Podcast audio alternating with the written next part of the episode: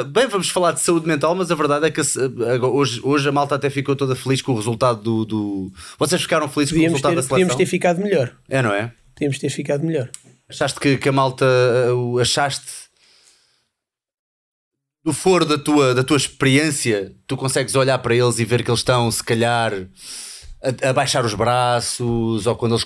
Tu consegues olhar para alguém e perceber, já, hum, este gajo não está não tá no jogo, está fora do jogo consigo, mas eu acho que é mais uh, por ter sido atleta também do que, do que propriamente por ser psiquiatra. Acho que é uma coisa mais de campo do que do, que do meu trabalho. Mas tu jogas rugby, não é? Há muitos anos. Jogo, hoje em dia já vou de vez em quando ao campo arrastar-me um bocado, já, já não jogo uh, propriamente a sério, mas joguei durante 15, 17 anos, não sei bem. Joguei na Académica de Coimbra e depois vim para Lisboa e joguei no Codul. Que realmente é assim, eu, eu, digo assim, os doutores estão a chegar e depois vejo os doutores e são os dois bombadões, assim, tipo t-shirtzinha, aparecem aqui. Isto, isto, é o vosso este statement está. para o público do género, os doutores são, são pessoas iguais às outras? Ou não? Eu, eu, acho sinceramente, oh, Salgueiro, que hoje em dia a nova geração de médicos não, não é de todo uh, sobreponível àquilo, àquela imagem que nós tínhamos antigamente, que o médico era aquele tipo gordo, barrigudo, que até fumava, fumava cigarro no consultório e que depois era cardiologista e dizia aos doentes: Olha, mas você não pode fumar cigarros, mas eu fumo um maço por dia. Portanto, acho que a nova geração é mais.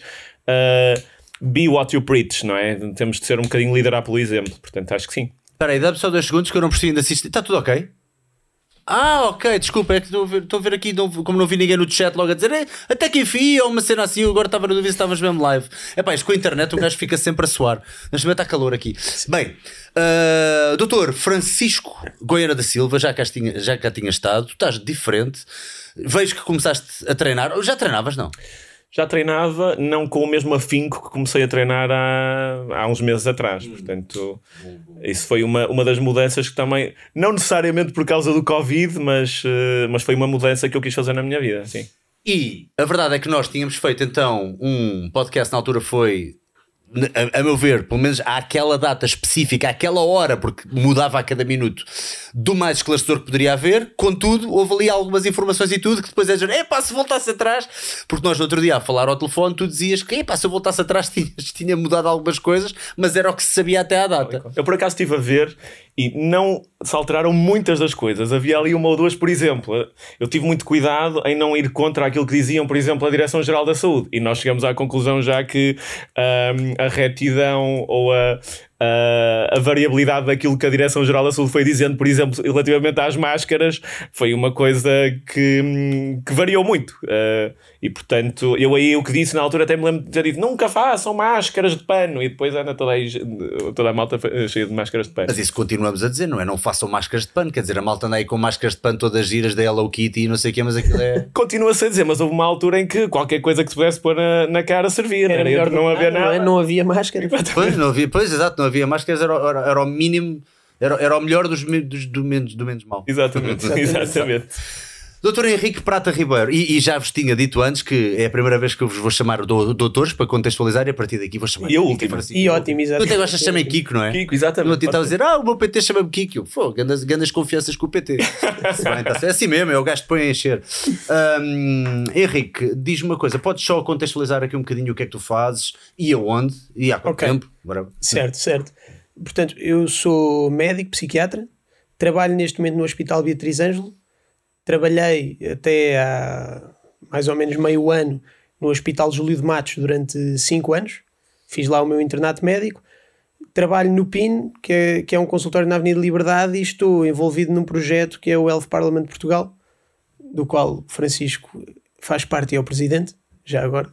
O que é, que é isso do Health Parliament Portugal? Queres explicar tu? Não, como, como presidente. Soutor, soutor, soutor, soutor. Basicamente é um, é um grupo de malta nova, relativamente nova, vá, vamos pôr as coisas assim, menos de 40 anos, um, que criou, um, criou com, com o apoio de, de quatro empresas, portanto a Janssen, o Expresso, a, a Universidade Nova e a Microsoft, não é?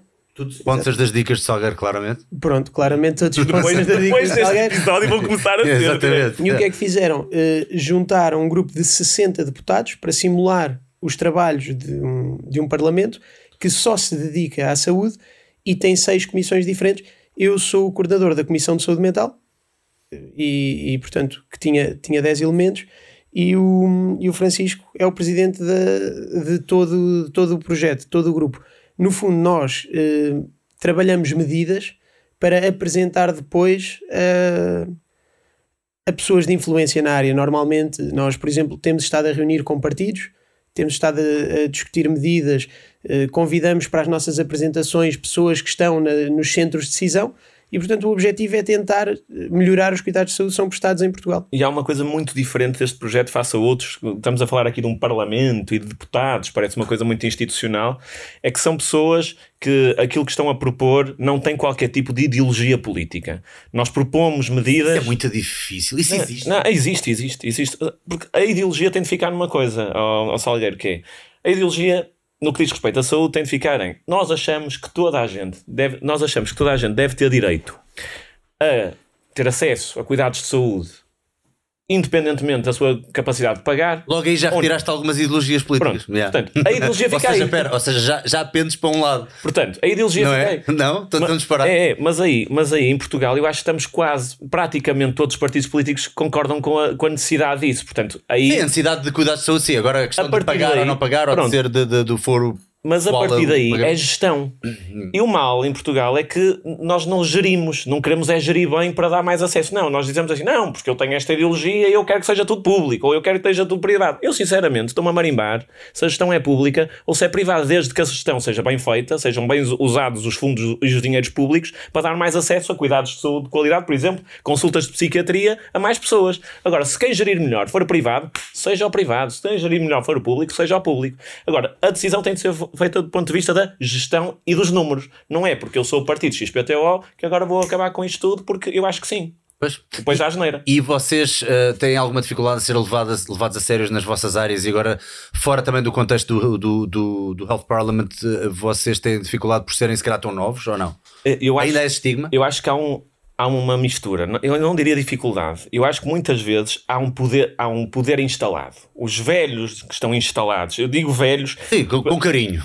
Não, mas digo velhos que é a mentalidade dos Sim. instalados. Não é velhos de idade, são os instalados. Muitas vezes que estão nos lugares de poder há imenso tempo, veem uma nova geração que tem ideias diferentes e que não vai pedir permissão para poder pensar de forma diferente com algum receio. Que é, quem mas é eu, que são estes tipos mas eu aí, dizer? Mas eu, eu aí, por acaso, cada vez mais hum, acho que tem havido uh, receptividade às pessoas da nossa geração que vão provando que conseguem acrescentar uhum. valor.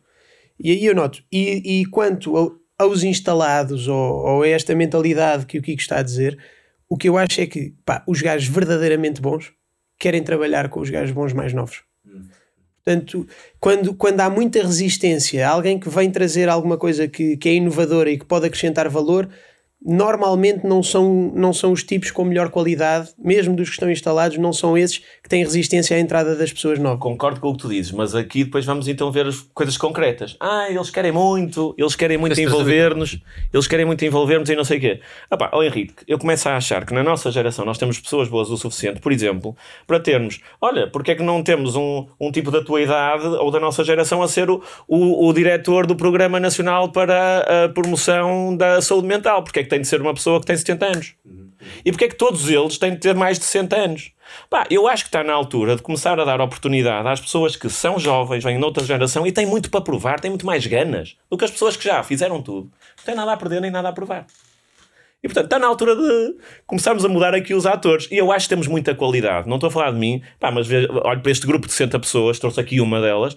É pá, são tipos que já escreveram livros, pá, têm experiência, têm mundo. Nós temos muito mais mundo do que tinha. É verdade. É. Nós temos muito mais mundo do que tinha, do que tinham muitos médicos que agora são muito mais sénios da nossa idade com a nossa idade. Muito mais mundo. É, agora é um mundo global. Ele, ele é a nossa fação armada. Ele é a nossa fação armada. sim, sim, este, este é o gajo que entra. Este tipo vendia Bíblias é. há Deus, Este gajo, não, este gajo entra a abrir. Não, uh, Henrique, por acaso tenho aqui uma pergunta que mas, é. Mas tem uh, razão. Ainda temos muita tendência e, e, e eu acho que sempre foi um bocadinho de ingenuidade Uh, começando a falar de, de, de características de, psicológicas e, daquilo que faz as pessoas tomarem decisões. E acho que até estamos a, pegar aqui num tópico interessante que é as pessoas ainda, li, ainda ligam muito às aparências. Se é o bonito, se é o feio, se é o alto, se é o magro, se é o gordo. Se é. Ou seja, é uma coisa que eu acho é intrínseca ao ser, ao ser humano olhar, por exemplo, para alguém só porque tem um look mais velho e se calhar está de fatinha e gravata e atribuir mais experiência de vida automaticamente a essa pessoa, ao contrário do que seria. É, é óbvio. Eu, eu, costumo fazer, eu costumo fazer uns exercícios entre amigos com brincadeira para lhes provar que é impossível as pessoas não terem preconceito. Ou seja, toda a gente tem preconceito. O, o preconceito é uma coisa adaptativa. Portanto, desde cedo as pessoas tiveram de criar determinadas ideias para não terem de estar a pensar o tempo todo em relação àquilo que estão a fazer. Portanto, tu assumes determinados preconceitos porque, na maior parte das vezes, as coisas que tu observas vão ter aquele determinado padrão de desenvolvimento ou de ocorrência e, portanto, tu assumes ou dás como uma probabilidade quase certa que as coisas vão ocorrer daquela maneira.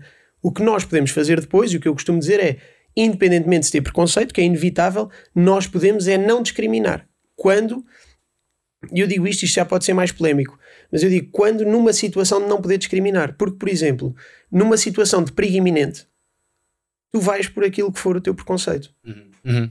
Porque se tu de um lado da rua tiveres uh, iluminação uh, e do outro lado da rua não tiveres iluminação, e, ou se de um lado tiveres um hotel de 5 estrelas e pessoas de smoking à porta, e do outro lado tiveres pessoas muito mal vestidas num grupo, tu sentires perigo iminente e tiveres de fugir, uh, e, e, aqui não, eu não quero dizer que tu foges para o lado da luz, eh, ou para o lado do hotel de 5 estrelas com as pessoas de smoking ou, ou, ou, que, ou que foges para o outro. Porque cada pessoa depois tem os seus preconceitos e pode escolher um meio que lhe é mais confortável. Mas é com base no teu preconceito vais escolher um lado e vais.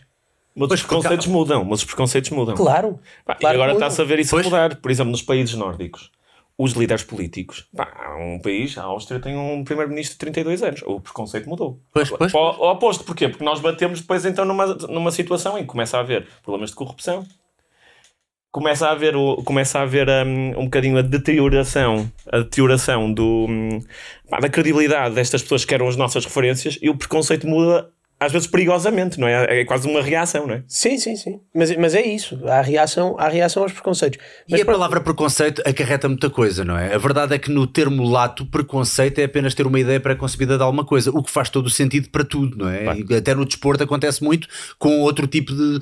Basta olhar para um tipo que tem as pernas mais, mais grossas que eu se calhar penso, este gajo, se calhar a nível de sprint é mais forte, mas se calhar não dura o jogo inteiro, se calhar vai como ter é que ser substituído. E, por exemplo, como é óbvio. Para, como agora, se calhar foi por ter visto gajos de calções a quantas vezes, quantas vezes no rugby um gajo olhava para aqueles pontas magrinhos e achava, ok, este gajo deve ir ao chão facilmente, pá, e de repente saiu um gajo, pá, é o que é. Agora, e, de, e mesmo dentro do discriminar, o discriminar acaba por ser balizar, não é? Consoante, se calhar, muitas vezes aspectos físicos e não sei o quê. Mas mesmo é... discriminar pode não ser uma coisa má, não é? Discriminar pode não ser uma coisa do género. Uh, ai, se é desta cor é mau, não é? Pode não ser necessário. Ou, ou, ou a discriminação já envolve isso.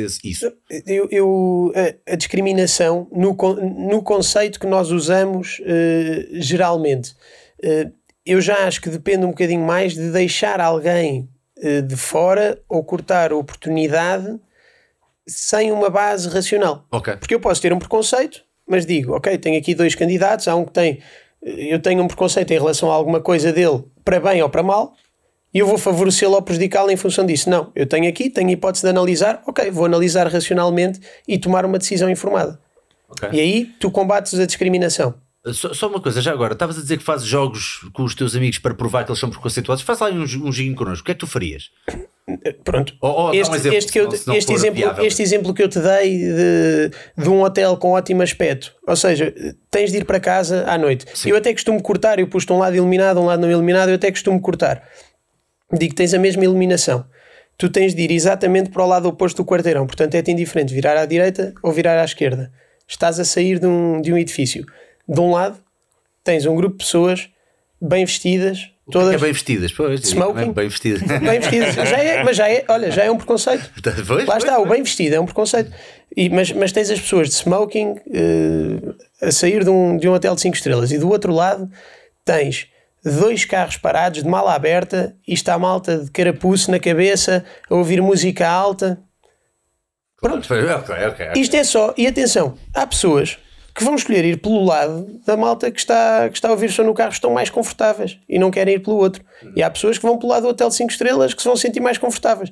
Mas pronto, isto é um exercício básico, porque eu acho que se, se eu te puser este cenário à noite, com pouca iluminação, todas as pessoas sabem automaticamente para que lado é que vão. Claro, Seja para um ou para outro. Aqui, Ai, não, porque se calhar até não sei o que, não sei o que mais. Eu olho, se calhar os outros até são políticos e são os aldrabões e são não sei o que. Exatamente. Yeah. Estás para aqui com essa conversa, mas a verdade é que se, se, se chegasse a, a- a uma situação Toda- dessa. eu acho que toda a gente sabe para que lado é que iria. Pronto, e é uma coisa que quer dizer, seja para um ou para o outro. Uhum. Tu até podes dizer, pá, eu, eu pertenço, identifico mais com, com um dos grupos, vou para aquele lado só. Pronto. E, e a nível de. Pronto, eu sei que, uh, obviamente, uh, já vamos também destrinçar aqui qual é que é a diferença, e esta é a pergunta que mais te fazem entre psicologia e psiquiatria, obviamente, Certo. é essa pergunta, mas a verdade é que qualquer psiquiatra está equipado com munições mais simples do que só recorrer a comprimidos, não é? É, falando falando uh, uh, uh, mesmo à letra.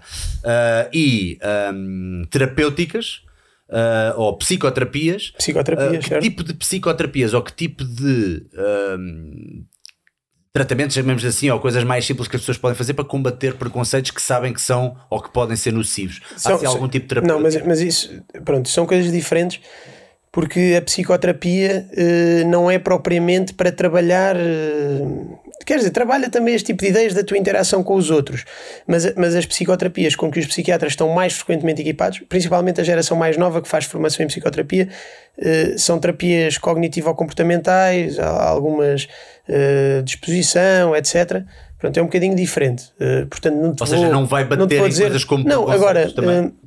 eh, tu trabalhas, tu trabalhas muitas vezes a forma como as pessoas olham para, para a envolvente e para os outros. Não, que, não quer dizer que estejas a fazer um tipo de psicoterapia formal ou fazê-lo, eh, mas, mas trabalhas esse tipo de trabalhas esse tipo de ideias, sim. E tu, e tu dirias que dentro de- de- da tua prática, qual é que seria o rácio, assim, se tivéssemos que. Ou calhas. Um bocadinho, Ah, um, qual é que é o rácio de, de pessoas a quem tu nem sequer chegas a, correr- a recorrer à medicação ah, com ah, as pessoas que, que, que tens que recorrer? É relativamente baixo eh, e eu explico porquê também. O que é que é baixo? A medicação. Eh, Não, o, é baixo o número de vezes que eu não tenho de recorrer à medicação. Ok, ok. Mas porquê? Eu trabalho num hospital que recebe referenciações de médicos eh, de medicina geral e familiar, dos centros de saúde. O que quer dizer que quando a maior parte das pessoas chega até mim, já houve uma tentativa inicial de tratamento. Há também a questão, quer dizer, do- dos centros de saúde não estarem equipados com psicologia e muitas vezes hum, estes médicos de medicina geral e familiar, eu acho que nós também devemos discutir isto depois de uma perspectiva mais política de saúde, eh, mas estes médicos de medicina geral e familiar terem muitos casos e referenciarem imediatamente para a psiquiatria alguns casos que, que se calhar não, não tinham de lá chegar, mas o que eu faço na maior parte dos casos, quando a pessoa não precisa de toda a medicação, eu encaminho diretamente para um psicólogo. E por isso acabo por ter na minha consulta, aqueles que ficam regularmente na minha consulta, uma percentagem muito baixa de pessoas que não estão medicadas, porque eu vou triando essas pessoas para, para psicólogos gradualmente. Pois aqui também, pronto, aqui há uma ramificação mais distinta, então. Quer dizer, Nós, é no para isso que fundo- estás mesmo habilitado, porque não. A psiquiatria acaba por se guardar para aqueles que são os doentes mais graves. Devia. Devia. Não Sim, tentamos, tentamos, não é? Mas, mas, é sim, mas é o objetivo. Porquê que Não, eu- eu Estava-me a meter com ele porque isso era o ideal. O ideal era que nós tivéssemos os psiquiatras que tratavam só dos doentes mais graves, moderados a graves, e todos os outros não tinham sequer de chegar aos serviços de psiquiatria. Se isso assim acontecesse, nós não tínhamos os serviços, os serviços de de psiquiatria nos hospitais inundados de gente e com listas de espera enormes. E quem precisava, de facto, tinha mais acesso. O que acontece agora, o Henrique estava a dizer e bem. Uh, há muita gente que vai encaminhada dos centros de saúde. Mas, muitas vezes, o que acontece nos centros de saúde? Primeiro, os médicos de medicina geral e, e familiar começam a, a ter mais formação nesta área, mas nem sempre têm a capacidade ainda de referenciar quem realmente precisa. E depois também, muitas vezes não têm o tempo que, que é preciso ter para, por exemplo, resolver um problema que é uma depressão uh, simples ou uma, uma crise de ansiedade. Não tem esse tempo. Então, o que é- como é que isto podia ser re- resolvido? Não é só, quer dizer, é uma coisa que leva tempo, é uma coisa que leva. ah, E que, implica, e que é? implica aquilo que estamos a fazer, por exemplo, um psicólogo fazer, com psicoterapia num centro de saúde pode resolver este tipo de situações sem ter de chatear um psiquiatra, chatear um psiquiatra num hospital. Que ele não precisa de, de- de se dedicar a estes temas, porquê? Porque ele, onde ele- o psiquiatra mesmo precisa é nos temas e nos problemas mais graves. Agora, o que é que acontece?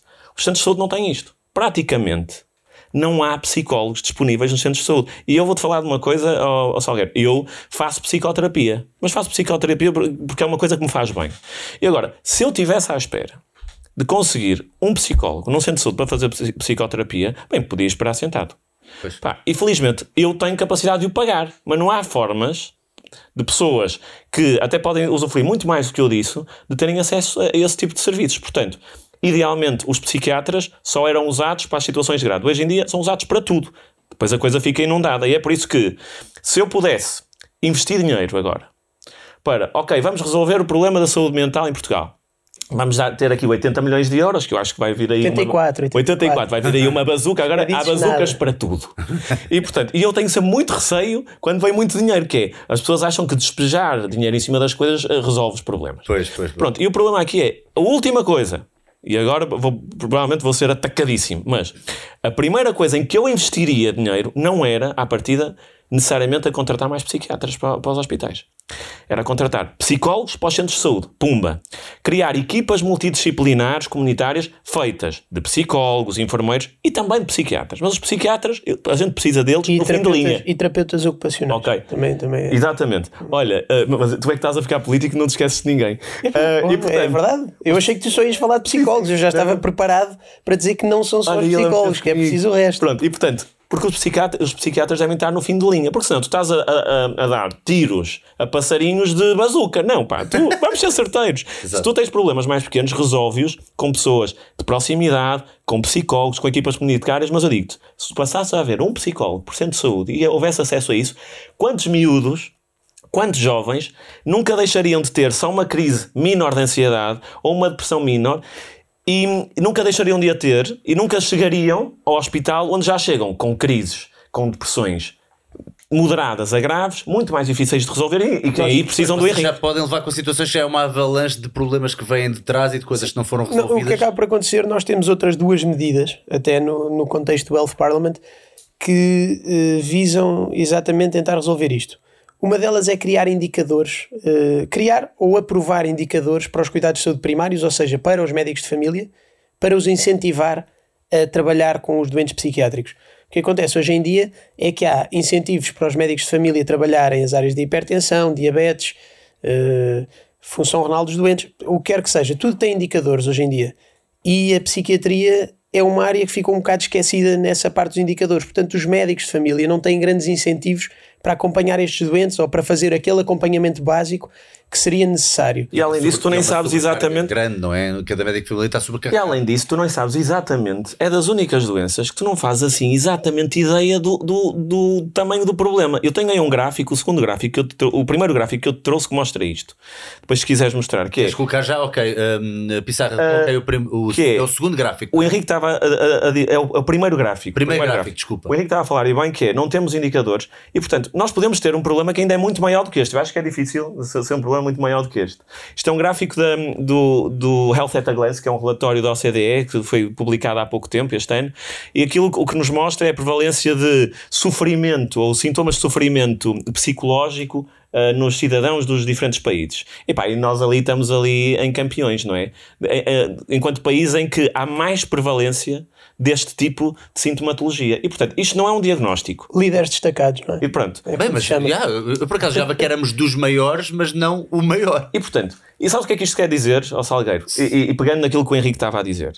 Pá, nós até podemos ter uma coisa que supostamente, teoricamente, funciona muito bem, mas pá, isto diz alguma coisa. Há aqui muita coisa que não está a ser resolvida. Pois, pois, pois, pois, pois. Opa, e normalmente, eu diria, a maior parte disto pode ser resolvida em proximidade. Não é preciso as pessoas terem de ir para os hospitais. E portanto, isto é super preocupante. Sim, pode e deve, não é? Pode e deve. Também é preciso dizer que nós olhamos, nós olhamos para um gráfico deste e é preciso perceber que a nossa, a nossa área da saúde mental tem sido cronicamente subfinanciada. Uhum. Uh, o, o Kiko já conhece estes números, que eu já os discuti com ele. Mas de, de uma forma assim básica, Portugal atribui cerca de 4 a 5% do orçamento para a saúde à saúde mental sendo que os países centrais da Europa atribuem entre 5% a 7% e o Reino Unido tem anos em que atribui 14%. Isto, ao longo de anos, Faz toda a diferença. Dá aquilo. Acumula. Uh, uh, há bocado, então, uh, apesar de. Eu acho que, de certa forma, já nem é necessária a pergunta, a não ser que queiram adicionar mais qualquer coisa, mas a diferença entre um psicólogo e um psiquiatra acho que até foi bem des- destrinçada com estes exemplos todos eu, que nós eu- demos. eu até posso, eu, eu costumo resumir assim: Eh, os psiquiatras são médicos e tratam pessoas doentes. Portanto, normalmente um psiquiatra é necessário quando há uma doença, uma perturbação mental que eh, precisa de tratamento. Os psicólogos utilizam técnicas, têm uma data de ferramentas que dão às pessoas que ajudam as pessoas a compreender a interação deles com o meio e a adaptar-se às adversidades e àquilo que é o seu, seu dia a dia. Eu costumo explicar assim, O é importante também dizer que nós trabalhamos em conjunto. O psiquiatra, o psiquiatra diagnostica, prescreve terapêutica eh, e, e faz essa gestão. O psicólogo administra este tipo de, de- de técnicas para, para, uma gestão não E há farmacológica. bocado falaste em terapeutas ocupacionais, o que é, que é isso? Os terapeutas ocupacionais eh, são pessoas que desenvolvem vários tipos de atividades com os doentes que muitas vezes visa a recuperação de função. É um psicólogo? Não. O terapeuta ocupacional tem mesmo esta formação, terapeuta ocupacional, e o que eles fazem é eh, tem, tem uma data de, de skills que usam para, para reabilitar os doentes, por exemplo. Ou seja, há doenças na psiquiatria que são bastante limitantes. E há, por exemplo, as psicoses, eh, que quando têm, eh, quando as pessoas estão numa fase psicótica, num, num pico da doença, digamos assim, têm uma perda grande de função. Têm uma perda de capacidade cognitiva, por exemplo. Os terapeutas ocupacionais estão vocacionados para ajudar essas pessoas na recuperação para voltarem ao trabalho, por exemplo para recuperarem função, para recuperarem funções executivas. Coisas que muitas vezes, quer dizer, o psiquiatra não terá tempo certamente, os psicólogos também eh, não, não estão vocacionados para essa área e, portanto, são essenciais para, para, pronto, para o trabalho na comunidade e para a reintegração na comunidade dos doentes. Pronto, e também estamos, não sei se eh, não sei se no nosso país mais do que nos outros sítios, eh, mais do que nos outros, mas ainda, ainda há muito aquele estigma que eu também já ouvi dizer eh, que tu passaste uns tempos no Brasil e que no Brasil é muito comum estares numa mesa de café e alguém levantar-se e dizer bem, vou à psicoterapia e, e, Sim, e- sim, e- sim. e se, se- se alguém disser isso cá, é género, ele disse o quê? Ele vai à psicoterapia. Ai, o que é que se passa? Alguém acabou com ele, Sim, sim. morreu-lhe o Salgueiro. pai, morreu-lhe a mãe. Ó Salgueiro, achas que eu disse aquilo há bocado por acaso? Pois, pois, pois, pois, não, não. Não, mas é verdade. E o Brasil nisso impressionou-me, porque é assim, há uma data de diferenças culturais nas quais eu, eu, eu acho que o Brasil se calhar não está ao nosso nível, mas em termos de awareness de saúde mental é um abismo. As pessoas lá procuram ativamente, trabalham, mas também mesmo na parte da cultura física, ou seja, não há ninguém das pessoas que eu ia conhecendo no Brasil, é normal toda a gente fazer exercício físico nem que seja yoga ou exercício físico mais ligeiro, mas toda a gente treina quase diariamente. Posso dizer duas coisas sobre isto? Uma coisa muito interessante. Falaste há bocado, há bocado de eh, preconceito. A melhor forma de combater os preconceitos e de combater o estigma é as pessoas assumirem-se e assumirem aquilo que fazem. Por exemplo, acho que começou no Reino Unido e eu adorei ver no outro dia o José Neves da Farfetch, o CEO da Farfetch, vir a público dizer eu faço psicoterapia há 10 anos. Todas as pessoas, e há muita malta que são, pá, muita malta que é eh, referência, que teve problemas de saúde mental, teve depressões, faz psicoterapia, e falta essa malta vir mostrar isto é normal, eu tive isto, não é motivo de estigma, e é isso que desfaz os preconceitos, porque o preconceito só se desfaz quando alguém chega e diz assim: não, isso que tu achavas é errado. Sim, e, Porque há uma pessoa que prova que é errado. e com informação. Eu, por isso é que eu acho muito útil eh, este tipo de, de oportunidade de divulgar estes temas, porque a informação, levar informação às pessoas é a coisa que mais reduz o estigma. Porque as pessoas, lá está, têm os preconceitos delas, têm um estigma grande em relação a estas áreas, pá, mas se calhar ouvem aqui dois médicos a falar sobre isto de forma relaxada, vão explicando umas coisas, ok, se calhar não sabia isto, nunca tinha pensado naquilo, pode abrir um bocadinho portas a que as pessoas se vão informar. E se calhar dois ou três daqueles jogadores de futebol que nós vimos hoje a jogar já tiveram problemas de saúde mental e ainda têm. Pois, pois, pois, de certeza, Pá.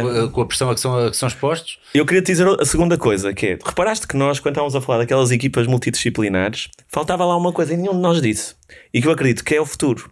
Falamos de terapeutas ocupacionais, psiquiatras, psicólogos. Pá, eu acho que começa a haver aqui outras profissões que têm um impacto brutal. Pá, parte da atividade física é parte da solução. Pá, já estamos no século XXI. Parte da alimentação e da nutrição é parte da solução. Mas isso é um. Pronto, as equipas comunitárias não têm isso previsto. Mas, Mas, não, calma, nós no Elf Parliament temos uma medida para ah, isto. sim, pá. sim, sim, sim, sim. Mas, mas o mundo não é o Health Parliament. pá, o Pois não, é esse. pois não, mas, Mas- temos, lá, temos lá algumas medidas. Mas no para- programa de resiliência e recuperação não está lá previsto. Portanto, o que, é o nós, o, o que nós Este gajo propusemos. era de certeza da Associação de Estudantes, de certeza. Olha, cla- claro que era, claro Vota, que era. vota, vota, lista a galo, vota lista a Claro galo. que era, claro que era. Presi não, não era. não era só da associação, presidente da associação. Mas não sou filiado, mas não tem filiação política, o Salgueiro. Pode estar. Mas o que nós, bem, o que nós estamos Sim. a propor para, para isto é, é na área da prescrição social haver um link worker, uma que é que espécie é de isso? técnico que é de é referência. É uma espécie de técnico de referência. Isto é. Prescrição social. É porque, é porque eu Ah. acho que a malta não sabe. Pronto, é, é poder haver prescrição por parte dos serviços de, dos cuidados de saúde primários, centros de saúde, de, deste tipo de, de terapias, digamos assim. Sim, e- Portanto, exercício físico, de nutrição, de tudo isto estar envolvido e as pessoas poderem receber uma credencial eh, e ir a estes serviços. E nós eh, propusemos a criação do que se chama Link Worker, mas que no fundo é um técnico de referência, um bocado à semelhança do que há no Reino Unido, em que as pessoas têm uma, uma pessoa dentro dos cuidados de saúde que é responsável por ligar de X em X tempo a saber então como é que estão as coisas, se está Ok, tudo bem, atenção, boa. tem ido, tem ido treinar, tem ido fazer isto, pronto. Eh, Isso é é uma das nossas Mas é propostas. porque, de facto, uma das coisas que mais aumenta a adesão, e agora falando um bocadinho do meu mundo do, do fitness, eu lembro-me de já ter visto aqui umas situações, por acaso é uma, uma coisa engraçada. Eu lembro-me de ver alguns tipos de acompanhamentos online de, de- de exercício. E eu lembro-me de achar que aquele que melhor funcionava e de pessoas amigas minhas que andavam a experimentar, eu também andava a, a- a sondar um bocadinho como tu brincas com os teus amigos a ver quem é que é preconceituoso ou quem é que não é, ou, ou- ou pequenas Sim. brincadeiras que podemos fazer às vezes só para, para ver se de facto aquilo que achamos está certo ou não.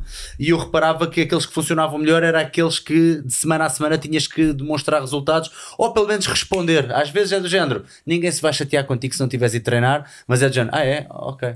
Então, mas pronto, mas para a semana volta a ligar. Olha, como é que é? Esta semana foste? Esta semana fizeste? Cumpriste o plano? Agora, aqueles que só querem ganhar, receber o dinheiro e passado três meses, passado três meses fazemos um check-up para ver como é que estás. Que é pressão, não é a mesma coisa. É a pressão a que tens de estar numa equipa. Uhum. Eu, eu, por exemplo, ao longo dos anos que treinei rugby, pá, eu era incapaz de faltar a um treino eh, porque não me apetecia ir ou porque, quer dizer, era incapaz, porque tu tens, pá, tens ali 30 pessoas que estão à espera que tu estejas lá para treinar. Exato. Portanto, tu assumes, assumes um compromisso no início de uma época, é para a época que lá estás. Puxa aí o segundo gráfico. Vamos embora. Segundo grau. MacGyver. Porque estamos aqui todos a falar do rugby, que somos todos, fazemos todos eh, pá, exercício físico. Este, este só se tornou atleta agora, não, não não, é, não, tá, não tá, dá tá, jeito, tá. é só Mas olha. Mas olha, mais uma vez, prática insuficiente de atividade física. Portugal. Somos uns merdas. Portugal. E portanto, e porquê é que eu trouxe este gráfico? Estamos aqui a falar, pá, qual é que é esta ligação? Opá, estamos a falar primeiro de saúde mental, agora de atividade física, era tão fixe ter nas equipas comunitárias. A questão aqui é que a saúde mental é multifatorial. Opá, tens o impacto, ok, há um impacto genético, há um impacto do ambiente, familiar, da solidão. A solidão é uma das grandes, um dos grandes fatores de risco para a doença mental e outro tipo de doenças, que é uma coisa do futuro. É, as pessoas estão cada vez mais sozinhas. No passado nós vivíamos em comunidade, tu conhecias o padeiro, conhecias o, o senhor do talho, agora mandas tudo vir online e não vês quando conheces ninguém, isolas. Não precisas mesmo. Pronto. Podes fazer tudo sem conhecer uma Mas isto é um problema, porque o ser humano é um ser comunitário e isto tem um impacto brutal, a solidão tem um impacto brutal. Mas além disto, como isto é até um fator de risco para desenvolvimento de pertur- de perturbações psiquiátricas graves na, na adolescência. E tal e qual. E portanto, aqui há uma questão que é: então isto o que é que vamos fazer? Vamos gastar imenso dinheiro? É preciso gastar imenso dinheiro? Vamos aqui arranjar medicamentos, tratar esta malta toda que está com doenças psiquiátricas? Pá, a questão é que talvez o problema esteja aqui num elo de ligação entre. Nós temos uma prevalência daquele sofrimento psicológico enorme que nós vimos há bocado, destacadíssimos, e por outro lado, só- não nos mexemos.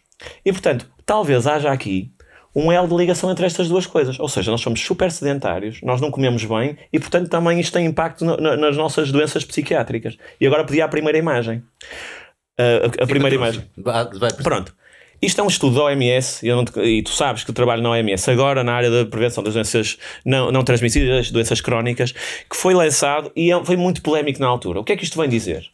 Opa, nós andamos todos, as farmacêuticas gostam muito que se prescreva. Claro, as farmacêuticas adoram que os médicos prescrevam an- ansiolíticos a toda a gente, quanto mais melhor, não Porquê é? é que apontas para o Henrique quando diz isso? Porque ele é Não estou- psiquiatra. Não estou a perceber. Claro, Ele é está, psiquiatra. ele, isto já é para. Já é já para não te preocupes. Exatamente. E, Porque este hoje, este hoje sai daqui sem um braço todo. Exatamente. E portanto, as farmacêuticas gostariam, mas o que é facto é que o que diz este estudo, este relatório, é que a atividade física tem um, um impacto brutal e brutalmente positivo em três áreas, três níveis e três doenças: depressão, esquizofrenia e demência. São três das doenças top das preocupações da Organização Mundial de Saúde.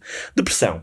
Na prevenção, olha ali, hum, a atividade física tem um efeito protetor na- nos sintomas de depressão. Consegue reduzir 45% do risco de depressão. Que- Já viste? É metade.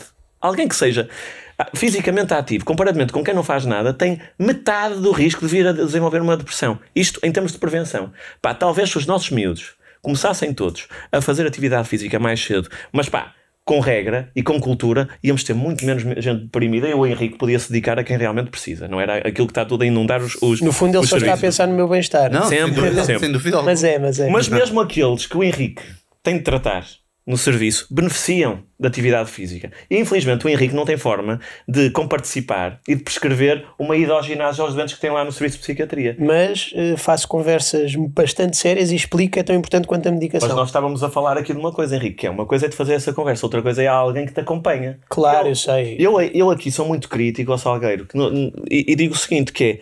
Eu prefiro mil vezes, ou antes, não é necessariamente diferente. Em termos de eficácia terapêutica, muitas vezes tu estás a pagar um medicamento e às vezes é, tem a mesma eficácia em, em- em situações de, de depressão moderada e ansiedade moderada, muitas vezes tem a mesma eficácia fazeres atividade física acompanhada e regular do que terapêutica. Está, está escrito ali. Aqui- está aqui- escrito ali. mas, mas eu o moderado aí, o moderado aí eu contesto. Desculpa, mas eu tenho que trazer as guidelines aqui. Claro, fala, Na fala o que, é, depressão- o que é que é moderado, até que ponto é que uma pessoa.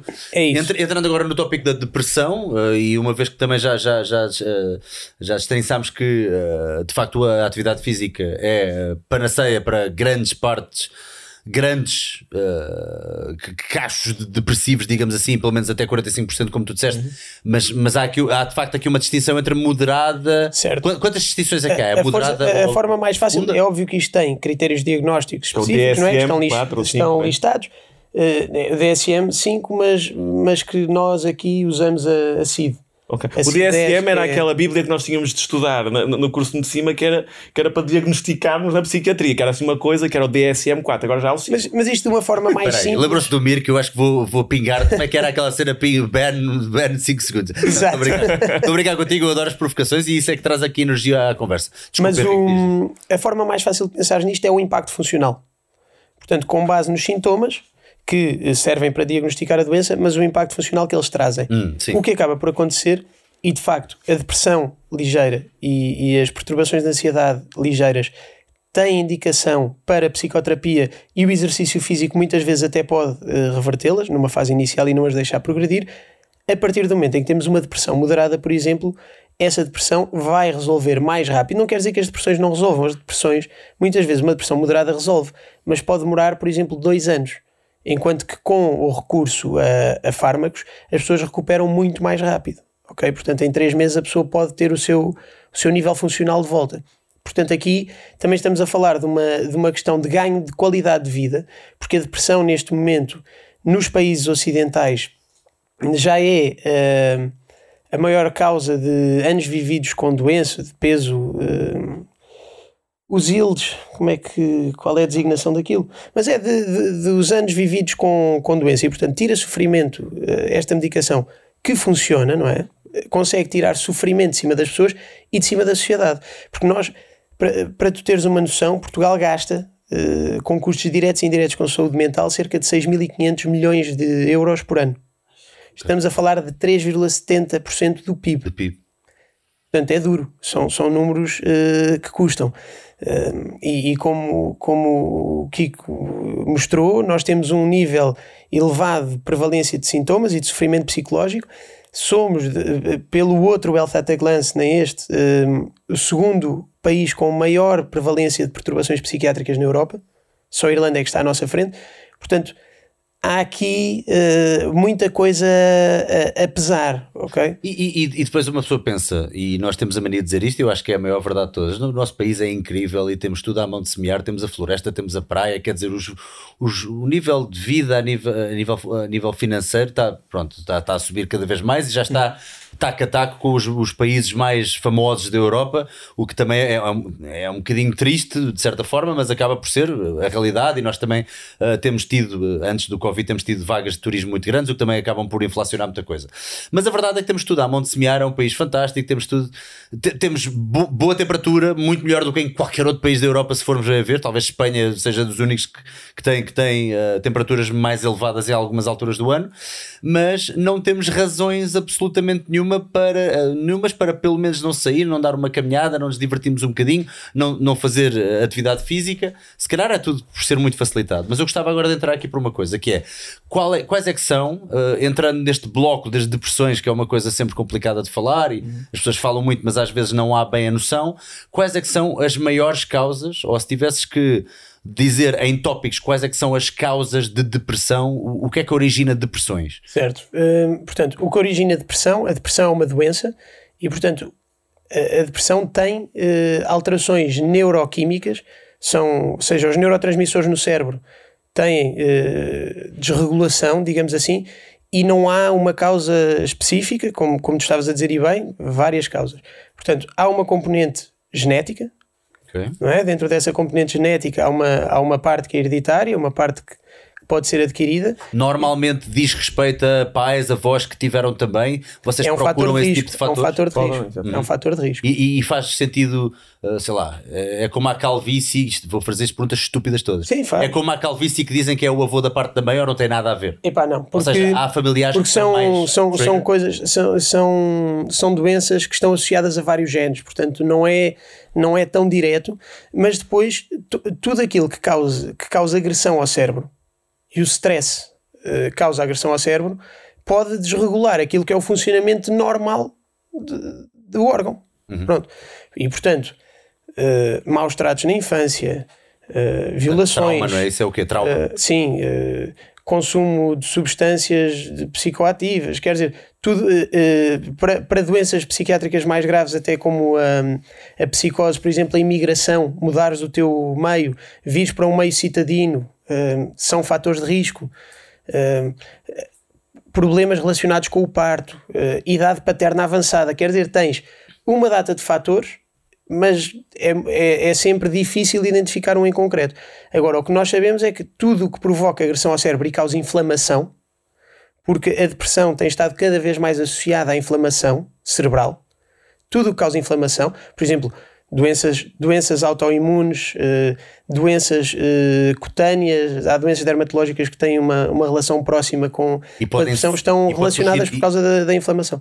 Então, então, essa inflamação, ou seja, o que é que nasceu primeiro? Foi, foi, foi o ovo ou foi Ou seja, vem da depressão ou, ou a depressão advém das, dessas doenças crónicas? Não, o, é assim, isso vai ser uma relação sempre bilateral, uh, mas, mas a, a inflamação uh, é um fator de risco, essa inflamação é um fator de risco para o desenvolvimento de depressão, sim.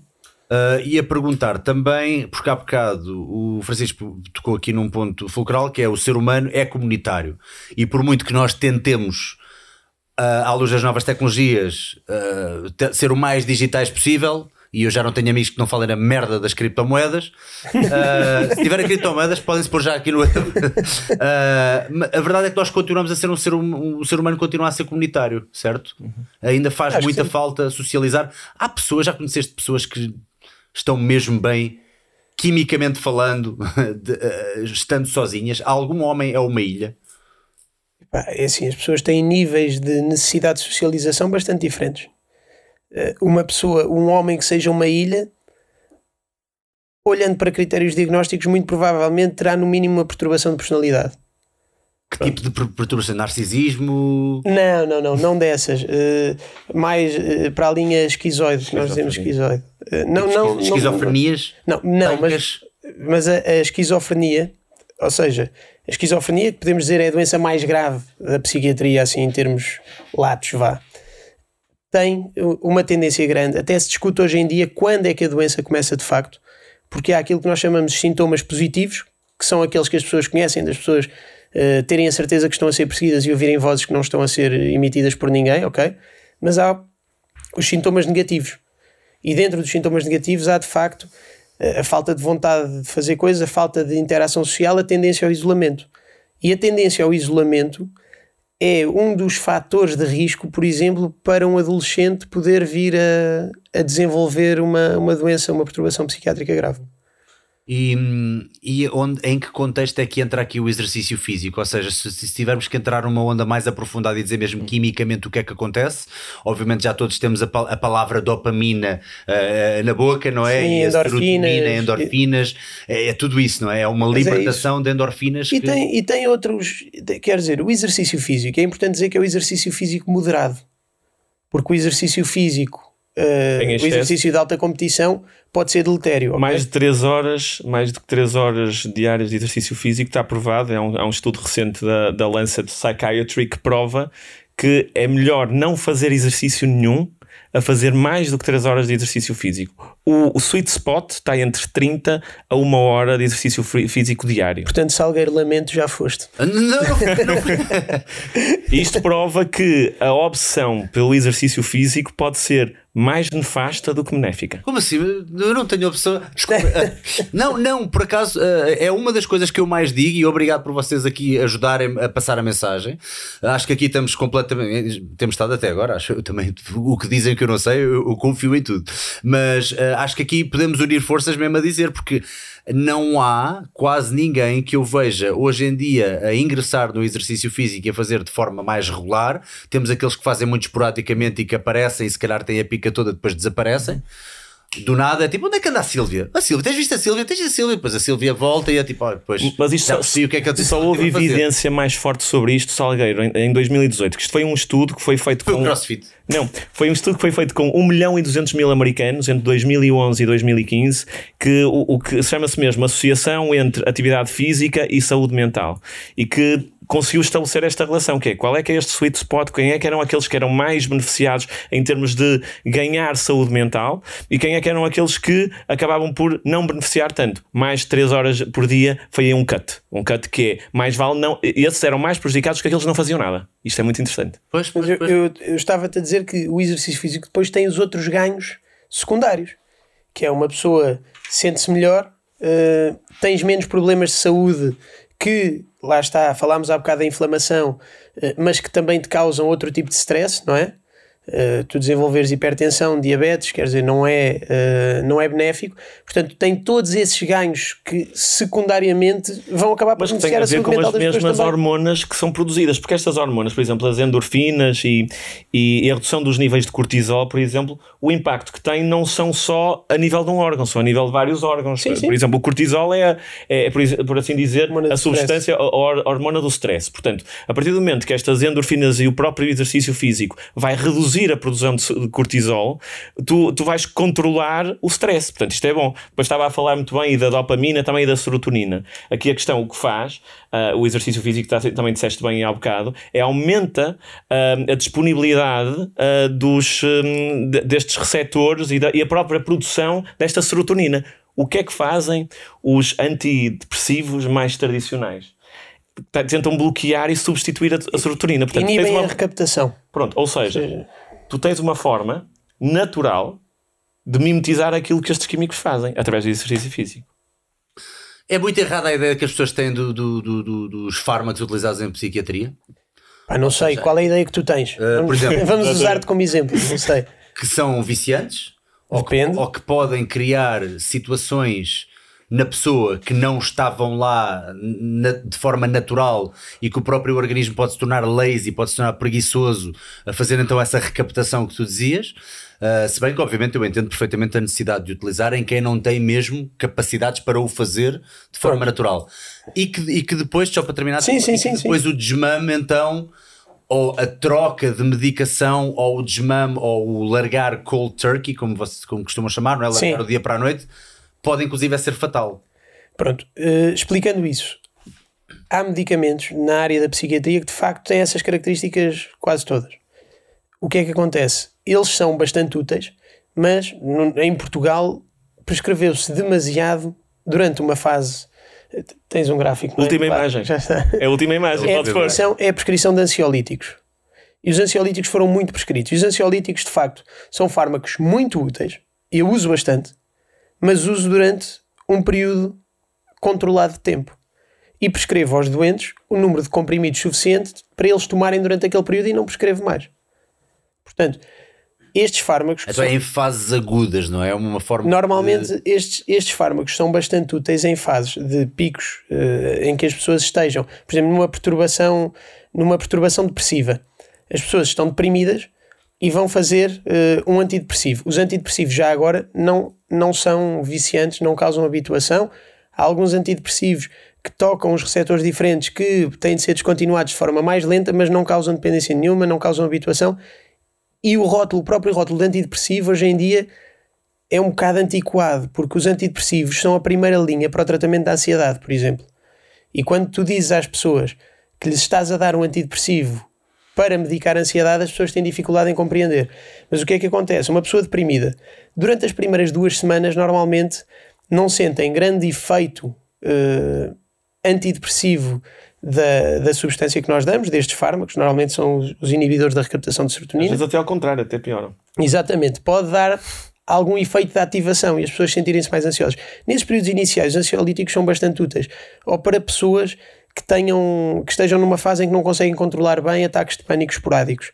É útil terem aquele, terem aquele medicamento com elas, porque tomar aquele medicamento vai parar, vai parar aquela, aquela, aquela situação sem que vicie a pessoa. Normalmente estes fármacos podem ser dados entre 6 a 8 semanas sem que causem dependência, ok? Hum, Eu, na, na prática, tento apontar para um máximo de 6 semanas, mas as pessoas normalmente cumprem 3 semanas e deixam. E o que eu acho é, se nós falarmos com as pessoas, e eu cada vez mais noto isto, eu explico aos doentes que estes fármacos são aditivos, que aumentam o risco de desenvolver demência na idade adulta, que afetam o equilíbrio, eh, pronto, que têm uma data de riscos para a saúde deles e as próprias pessoas tomam durante aquele período e têm consciência e dizem ao fim de, de metade da segunda semana deixei de precisar e não tomei mais. Mas não podem estar ainda sob o efeito e achar que já estão bem para não precisarem? Quer dizer, pronto, e depois cada caso é um caso, agora parece que já estou aqui. Eu, eu- eu depois tenho pessoas que abandonam a medicação por todo o tipo de Ou motivos. seja, tu próprio consegues eh, estabelecer ou perceber quando é que achas que estão. Porque, porque às vezes nós, nós sabemos que as, as pessoas dão-nos as maiores informações, não é? E como médicos deve ser uma coisa complicada, porque as pessoas muitas vezes não, não fazem puta ideia do que estão a dizer, não é? Ah, tenho uma dor aqui que parece-me ser daqui. E, e uma pessoa depois vai a ver, ainda, ainda para mais em paradigmas, em, em- em questões, ah, ah, em questões ah, psicológicas, deve ser ainda mais difícil de alguém estar efetivamente a descre- descrever com clareza o que está a sentir, não é? Portanto, não deve ser fácil também. Por isso é que nós, apesar de podermos trabalhar com as teleconsultas, que foram bastante úteis agora durante a pandemia para manter alguns seguimentos, Deste bem Temos- com isso? Dei, mas eu prefiro as consultas presenciais, Claro. era isso que eu te ia dizer, porque pronto, a um- empatia que tu sentes é diferente. E, e, por exemplo, no caso do humor, o humor é uma coisa que tu sentes na outra pessoa com, com o contacto, com, eh, com o tom de voz, com a forma como se dirige a ti, eh, pela postura. Só a forma de, de alguns doentes entrarem no gabinete às vezes já me diz alguma coisa. Estiverem muito felizes, se calhar é estranho, não é? Pronto. Oh, doutor! Mas- mas- Este gajo, Não, não, mas é mesmo, é mesmo, é mesmo. não é? Uma pessoa que entra com demasiadas cores muito vivas, vestida de uma forma demasiado exuberante, que não é normal dela, que me trate, de uma, isto, é só para que brincar me com a trate de uma forma hiperfamiliar, pá, para mim é um, é um sinal de alerta, Pronto, sim, é baixar a exatamente. medicação de logo. Não, não é isso, não é isso, nem, é- a nem é questão de a baixar a medicação. Isso é, é, é clássico de um, de um episódio de hipomania ou de mania que, que é clássico da doença bipolar. Eh, é assim a doença que mais frequentemente está associada eh, à mania e à hipomania. É, porque há há bocado entrámos aqui também num, num- num- numa toca de coelhos, é? como dizem os americanos, rabbit hole, que é a questão de- das coisas serem, serem sobre hum, prescritas. Ah, e eu vi um documentário, não sei se já viram, mas pronto, nos Estados Unidos então acho que é um exagero, não é? Ah, ah, ah, over the counter drugs, não é? Que aquilo é. é- ainda por cima, nós cá não temos publicidade entre, entre os inter- nos intervalos das novelas, por exemplo, nós não temos, temos publicidade a coisas para as dores de costas, para E só as drogas aspirinas da vida. mas não temos para uh, doenças do foro psicológico. O mais perto disso é, olha, adormeça com isto. Não, não é o contrário, nós não temos Mas lá drogas tem. prescritas. Não, é o que eu estou a dizer. Ah. Não está. temos, não. Só temos Nós- drogas prescritas, precisam de ser prescritas, ou seja, tu não, não tens publicidade e estas drogas só por prescrição. Nos Estados Unidos tu não precisas de prescrição, tu se tiveres dinheiro tu compras Não, a mas- droga. mas nós só temos publicidade. publicidade à venda livre. Eu Exato. estou a dizer que não há publicidade a essas drogas. Pois, acho não há, exatamente. Nos Estados Unidos há, ou seja, é mesmo Sim. dizer feriado. Uh, e há um documentário muito interessante que é Prescription Thugs. Thugs, em que fala do caso de pessoas, e agora até vou fazer aqui a ponto com uma pergunta que fez o João Dias, uh, já vou ler a pergunta, que é: foram à procura de pessoas que já estavam a tomar talvez de início por eh, doenças eh, do foro psiquiátrico ou até começou com coisas como dores crónicas, alguma lesão antiga, etc. Começaram a tomar eh, e depois foram mascarando os efeitos umas das outras até que já estavam a tomar cerca de 100 comprimidos Isso é por da dia. crise dos opioides, não é? A crise dos opioides. Nós, sim. felizmente, aqui, eh, apesar das benzodiazepinas serem, serem bastante prescritas, os opioides não chegaram aqui dessa maneira Dá-me exemplos é de benzodiazepinas. Diazepam, alprazolam, Xanax, vá. Vamos, Xanax, eh, ok. Xanax, Unistil, não sei. eh, Uh, não, foram suficientes, está ótimo. Uh, porque o João Dias disse assim: só cheguei agora, se não abordarem e quiserem falar sobre a ligação da ansiedade e da dor crónica, bom, aqui se calhar não só a ansiedade, mas pronto, ainda estamos no foro da depressão. Uh, portanto, dor crónica uh, acontece muitas vezes alguém ter desenvolvido alguma depressão com base numa lesão antiga, coisas deste género. Uh, quer dizer, isto as, as relações estarão mais dentro daquilo que é, que é o fator estressor, não é? Tens um fator de stress eh, constante. Onde, onde nós apanhamos com mais frequência é, é naqueles quadros que se chamam de fibromialgia, ok? Que, que tendencialmente são, são mais clássicos em mulheres que têm dores generalizadas, normalmente localizadas às articulações e à, e à, hum, e à massa muscular, eh, e que têm humor tendencialmente depressivo. Eh, e portanto, nesses casos, há uma associação clara. Pronto, esse, esse quadro, esse, essa entidade da fibromialgia que foi recentemente até reconhecida, não é? Quando nós estudávamos, eh, Não era. não era. Eh, mas, mas tem essa associação, por exemplo. Hugo Pereira, uh, após algum tipo de depressão ou ansiedade, é normal ou possível alguma diferença a nível cerebral, forma de pensar, gostos, ou quando passa voltamos a ficar como antes? Mudamos? Pronto, é uma pergunta que lá está, Sim. vais ter que dizer depende, não é? Depende de pessoa para Não, pessoa, mas, é mas- possível uma pessoa Mas é- mudar é, é assim, gostos e a preferência? depressão tem uma coisa que eu adoro quando falo sobre depressão, que é dizer a depressão é curável. E portanto, de uma depressão é possível recuperar completamente.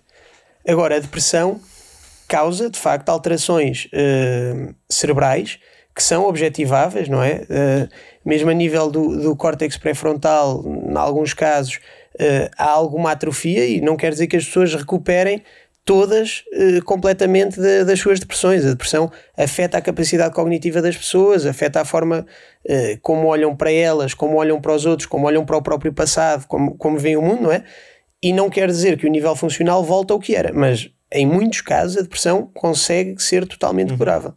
E, e os sintomas, ou, ou- o- o- as, as depressões mais comuns manifestam-se como? Isolamento, profunda tristeza, alguma raiva? Que tipo de, de- de sintomas é que normalmente as pessoas mais demonstram? Um, aquilo que, que, é mais, que é mais clássico, que não, não há nada propriamente característico e que defina, mas que nós, que é, é o sintoma vá, principal, é o que nós chamamos de anedo- anedonia. Anetonia? Anedonia. Anid- Anedonia. E a anedonia é a falta de prazer em atividades que anteriormente davam prazer. Ok. Mas depois, quer dizer, o, o humor deprimido, constante, ao longo do tempo, eh, a falta de iniciativa, eh, a, a falta de capacidade e de energia, não é? Hum, são, são também outros, outros fatores importantes. E, no fundo, nós o que fazemos é um diagnóstico sindromático. Pegamos nestas, neste quadro e sabemos que este quadro corresponde a alterações neuroquímicas, portanto, a alterações de neurotransmissores que estão a ser responsáveis por- pelo quadro que nós objetivamos. Porque nós não temos exames complementares de diagnóstico, é um dos grandes problemas da psiquiatria. Nós não podemos fazer um exame e dizer: olha, o senhor está com uma depressão. clínico, sempre. Mas é das, deve ser das coisas mais difíceis. Um, e, e, quais é que são normalmente os, os trâmites que fazem com que uma depressão chegue às últimas consequências? Nomeadamente agora, pronto, é sempre, são sempre suicídio, tópicos é? muito complicados, é? mas falar de suicídio. Um, é normalmente dá-se mais numa depressão que já é prolongada ou pode uma pessoa do dia para a noite Depende, ter até ideias? Porque, até porque é uma, é uma das principais causas de morte em jovens abaixo de 25 anos. Segunda uh, causa de morte em Portugal, se não estou em erro, a seguir aos acidentes rodoviários. Uh, e portanto não quer dizer que a pessoa tenha de estar deprimida há muito tempo para o fazer. Uh, normalmente a depressão, a depressão, o suicídio está associado a um sentimento de desesperança um, e muitas vezes também associado às pessoas sentirem que são um peso para os outros, a ideias ou ideias de ruína. É também, por exemplo, no, nos casos, a doença bipolar tem vários tipos de manifestação, por exemplo, e os estados mistos das doenças bipolares, em que uma pessoa tem a energia de uma pessoa numa fase maníaca, como estávamos a descrever há bocado, que chega e está muito bem disposto e trata toda a gente mas tem um humor marcadamente deprimido, com tendência a olhar, como eu estava a dizer, para ela, para os outros, para o passado, para tudo de uma forma mais negativa, tem também um risco grande uh, de, de, conduzir ao suicídio. E, e a melhor forma uh, de, de, prevenir o suicídio é uh, perguntar pela ideação suicida ok? Nós não estamos a impelir ninguém ao suicídio se perguntarmos a essa pessoa se pensa sobre o assunto. Isto está, está provado. É, é preventivo e não, e não o contrário. Ou seja, falar mesmo como se a pessoa estivesse quase perguntar. Porque há também uma ambivalência. Que é que vais utilizar? Ou seja, falar mesmo com frieza sobre a situação é melhor do que dizer não faças isso. É isso que estás a dizer? Não, não é isso. É, é perguntar diretamente. Tu, estás a, tu tens pensado nisto? Uhum. Uh, é uma ideia que tu tenhas? Tens algum plano para o fazer? Uma pessoa que tenha uma ideação suicida presente, marcada e que tenha um plano concreto para o fazer e intenção, é uma pessoa que tem bastante risco. Portanto, deve ser levada uh, a um serviço de urgência, por exemplo. Se estiver na iminência de o fazer, deve ser levada a um, a um serviço de urgência. Uh, mas, mas isto funciona porque normalmente nas, nas situações nas quais as pessoas estão deprimidas e, e estão a pensar no suicídio, há também uma, um sentimento de ambivalência de, de, uma pessoa estar na dúvida de o pois. fazer ou não e de, de, o dever fazer ou não. Quando, quando é que normalmente será que há triggers e tu também já deves ter desenvolvido este sexto sentido, não é? Portanto, se calhar fala mais por experiência própria e não tens, não tens de basear na, na ciência 100%, digamos assim. Tu consegues olhar para uma pessoa e saber quando é chantagem emocional e oh, vá, Claro que ninguém tem superpoderes, não é? Mas Sim, já consegues perceber mais ou menos quando uma pessoa diz isso para o ar e a chantagem emocional. Não, não há nenhum, não há nenhum. Esta pessoa está a falar a sério? Claro, mas, mas não, há, não há nenhum psiquiatra, acho eu, que esteja isento de, de vir a errar uma avaliação dessas claro, um dia. Claro, é claro, sempre um evento trágico, não é? Portanto, é uma, é uma responsabilidade grande.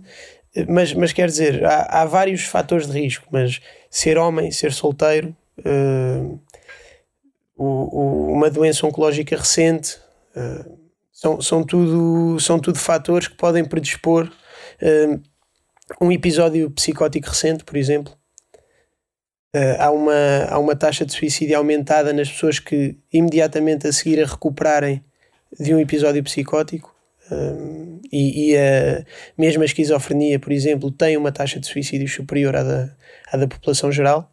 Portanto, há vários fatores que nós temos como fatores de risco tentativas de suicídio anteriores, embora muitas vezes sejam desvalorizadas, são um fator de uhum. risco, ok? Uh, mas no fundo, um, um dos principais uh, acaba por ser esse, que é a distinção entre, entre homens e mulheres. Isso, ah, e suicídios na, suicídios na família. Portanto, história familiar de suicídio é também um fator de risco a ter em conta. Pois, ok. Ou seja, porque também pode ser eh, genético ou é, ou é mesmo uma ideia que fica a parar na cabeça? A tendência, quer dizer, é, é muito difícil responder a isso assim. Claro, claro, a, claro, claro, claro. A, a, tendência para estas perturbações, tendo uma base genética e hereditária, tanto para a depressão, por exemplo, como para a doença bipolar, deve-nos alertar, se calhar, para uma possibilidade de uma doença mais grave ou para uma possibilidade de uma depressão estar mal diagnosticada, ser uma doença bipolar, a pessoa entrar num estado misto e e cometer o suicídio, quer dizer, mas isto já sou eu, quer Claro. dizer, não é sou eu a falar com, com base em experiência clínica. Uh, vamos aligerar um bocadinho a conversa, obviamente, mas já agora gostava de saber: tens, tens números mais ou menos qu- quantos suicídios é que há, sei lá, por mês ou uma cena assim? Tens, tens alguma. Por acaso, por acaso eu, eu estive há uns meses a ver, a ver esses números porque queria fazer um estudo eh, para perceber se tinham aumentado ou diminuído agora com, Com a pandemia? com a pandemia. Parece que, que os números de suicídio não foram, não foram afetados, o que é bom, mas de, de estudos internacionais estive a ver, mas não vou arriscar um número porque não me lembro de qual. Claro, Portanto, ok, não, ok. não te vou mandar assim para o ar. O que é que piorou com a pandemia? O que é que piorou? Ou- Ok. Ou melhor, se, pudesse- se, se, se fizéssemos assim. Em termos de saúde mental. Sim, o, o, o que é que piorou e, e também já agora, ou melhor, que resultados é que houve da pandemia assim, de forma muito generalista, para o bom e para o mau, dentro do, Ok. do foro da saúde mental? da saúde mental. Eu fiz, um- eu fiz um dos estudos portugueses que avaliaram a- o impacto da primeira vaga da, da Covid-19 em Portugal, na saúde mental, e avaliei com uma equipa eh, sintomas de depressão, insónia e ansiedade. Um, aquilo que nós concluímos foi que, e foi transversal a todos os estudos feitos na mesma altura, portanto, houve estudos feitos pela Universidade do Minho, houve outro estudo feito aqui em Lisboa, e o que, aquilo que nós vimos é que as mulheres estavam pior, as pessoas mais novas estavam pior, isso nós não, não contávamos, eh, por acaso surpreendeu-nos esse facto. Os estudantes estavam pior, em concreto, desempregados estavam pior, pessoas que já faziam medicação psiquiátrica e já eram acompanhadas em, em psiquiatria, já tinham algum diagnóstico, estavam, eh, tinham piores resultados. Nós aqui, pronto, isto depois na forma como nós desenhámos os estudos, não podemos inferir causalidade, etc., mas todos os estudos concluíram o mesmo. Pois um dos estudos continuou ao longo do tempo e, e trouxe notícias mais animadoras, mas que, que já esperávamos, que é a maior parte das pessoas adapta-se e acaba por deixar de ter sintomas tão marcados com o evoluir do tempo e com, com, os, com os confinamentos constantes que, que nós tivemos. As pessoas acabam por se adaptar, encontram dinâmicas diferentes e adaptam-se. Mas há sempre uma pequena percentagem de pessoas que, por causa do stress que aquilo causou, ou seja, por causa desse tal stress que eh, vai, vai ser exercido sobre o cérebro, acabam por progredir para, para a doença. Mas é uma percentagem baixa. Mas é engraçado, Francisco, a capacidade que o ser humano tem para. para... Nós ainda temos um reduto espetacular de, de- de resiliência, não é? E de adaptação, como estava aqui o Henrique a dizer, não é? Temos, eh, ma- mas também a, a questão é, é percebermos até onde é que nós esticamos, não é? Por algum motivo, ah, este tema da saúde mental começou a, ter um, a, a estar muito em voga, em voga já durante a pandemia. Isto era uma coisa que não se falava É quase um hashtag meu, na Pronto. moda, não é? Ansiedade, E, e- depressão. e deve depois haver algum motivo para isso. E aquilo que Claro, eu digo é: claro. o Henrique acabou de apresentar aqui estes, estes números. O- os estudos que foram feitos a nível internacional, também Lancet e etc., ah, com revisões daquilo que aconteceu nos outros países, vão muito neste sentido.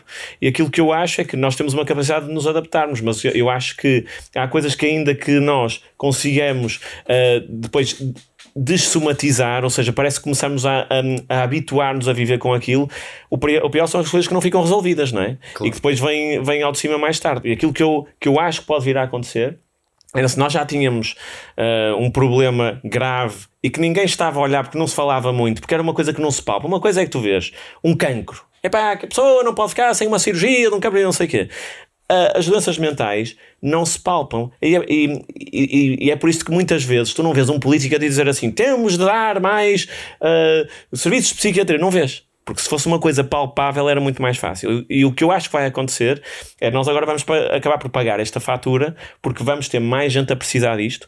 E eu não digo que sejam já os, os médios e os graves já, mas vamos ter mais gente a precisar de- deste apoio. E ou nós conseguimos dá-lo, ou então o problema que nós já tínhamos vai crescer e nos moderados e nos graves. Portanto, eu, eu talvez, eu tenho muita fé no ser humano, mas esta coisa de resolvermos sozinhos, completamente sozinhos, problemas deste tipo, ok, podemos, porque, ah, como disse o Henrique, há, há, há depressões que se podem, por assim dizer, curar com o tempo. Mas não me parece que seja a forma mais eh, em que deve- que devemos também acreditar mais que, isso vai resolver. E estava aqui uma pergunta nesse sentido, que eu sabia que lá íamos chegar, por isso é que não coloquei logo. Uh, Poeiras Azul uh, colocou a pergunta que é: é possível uma pessoa com depressão recuperar sozinha, sem qualquer tipo de ajuda médica?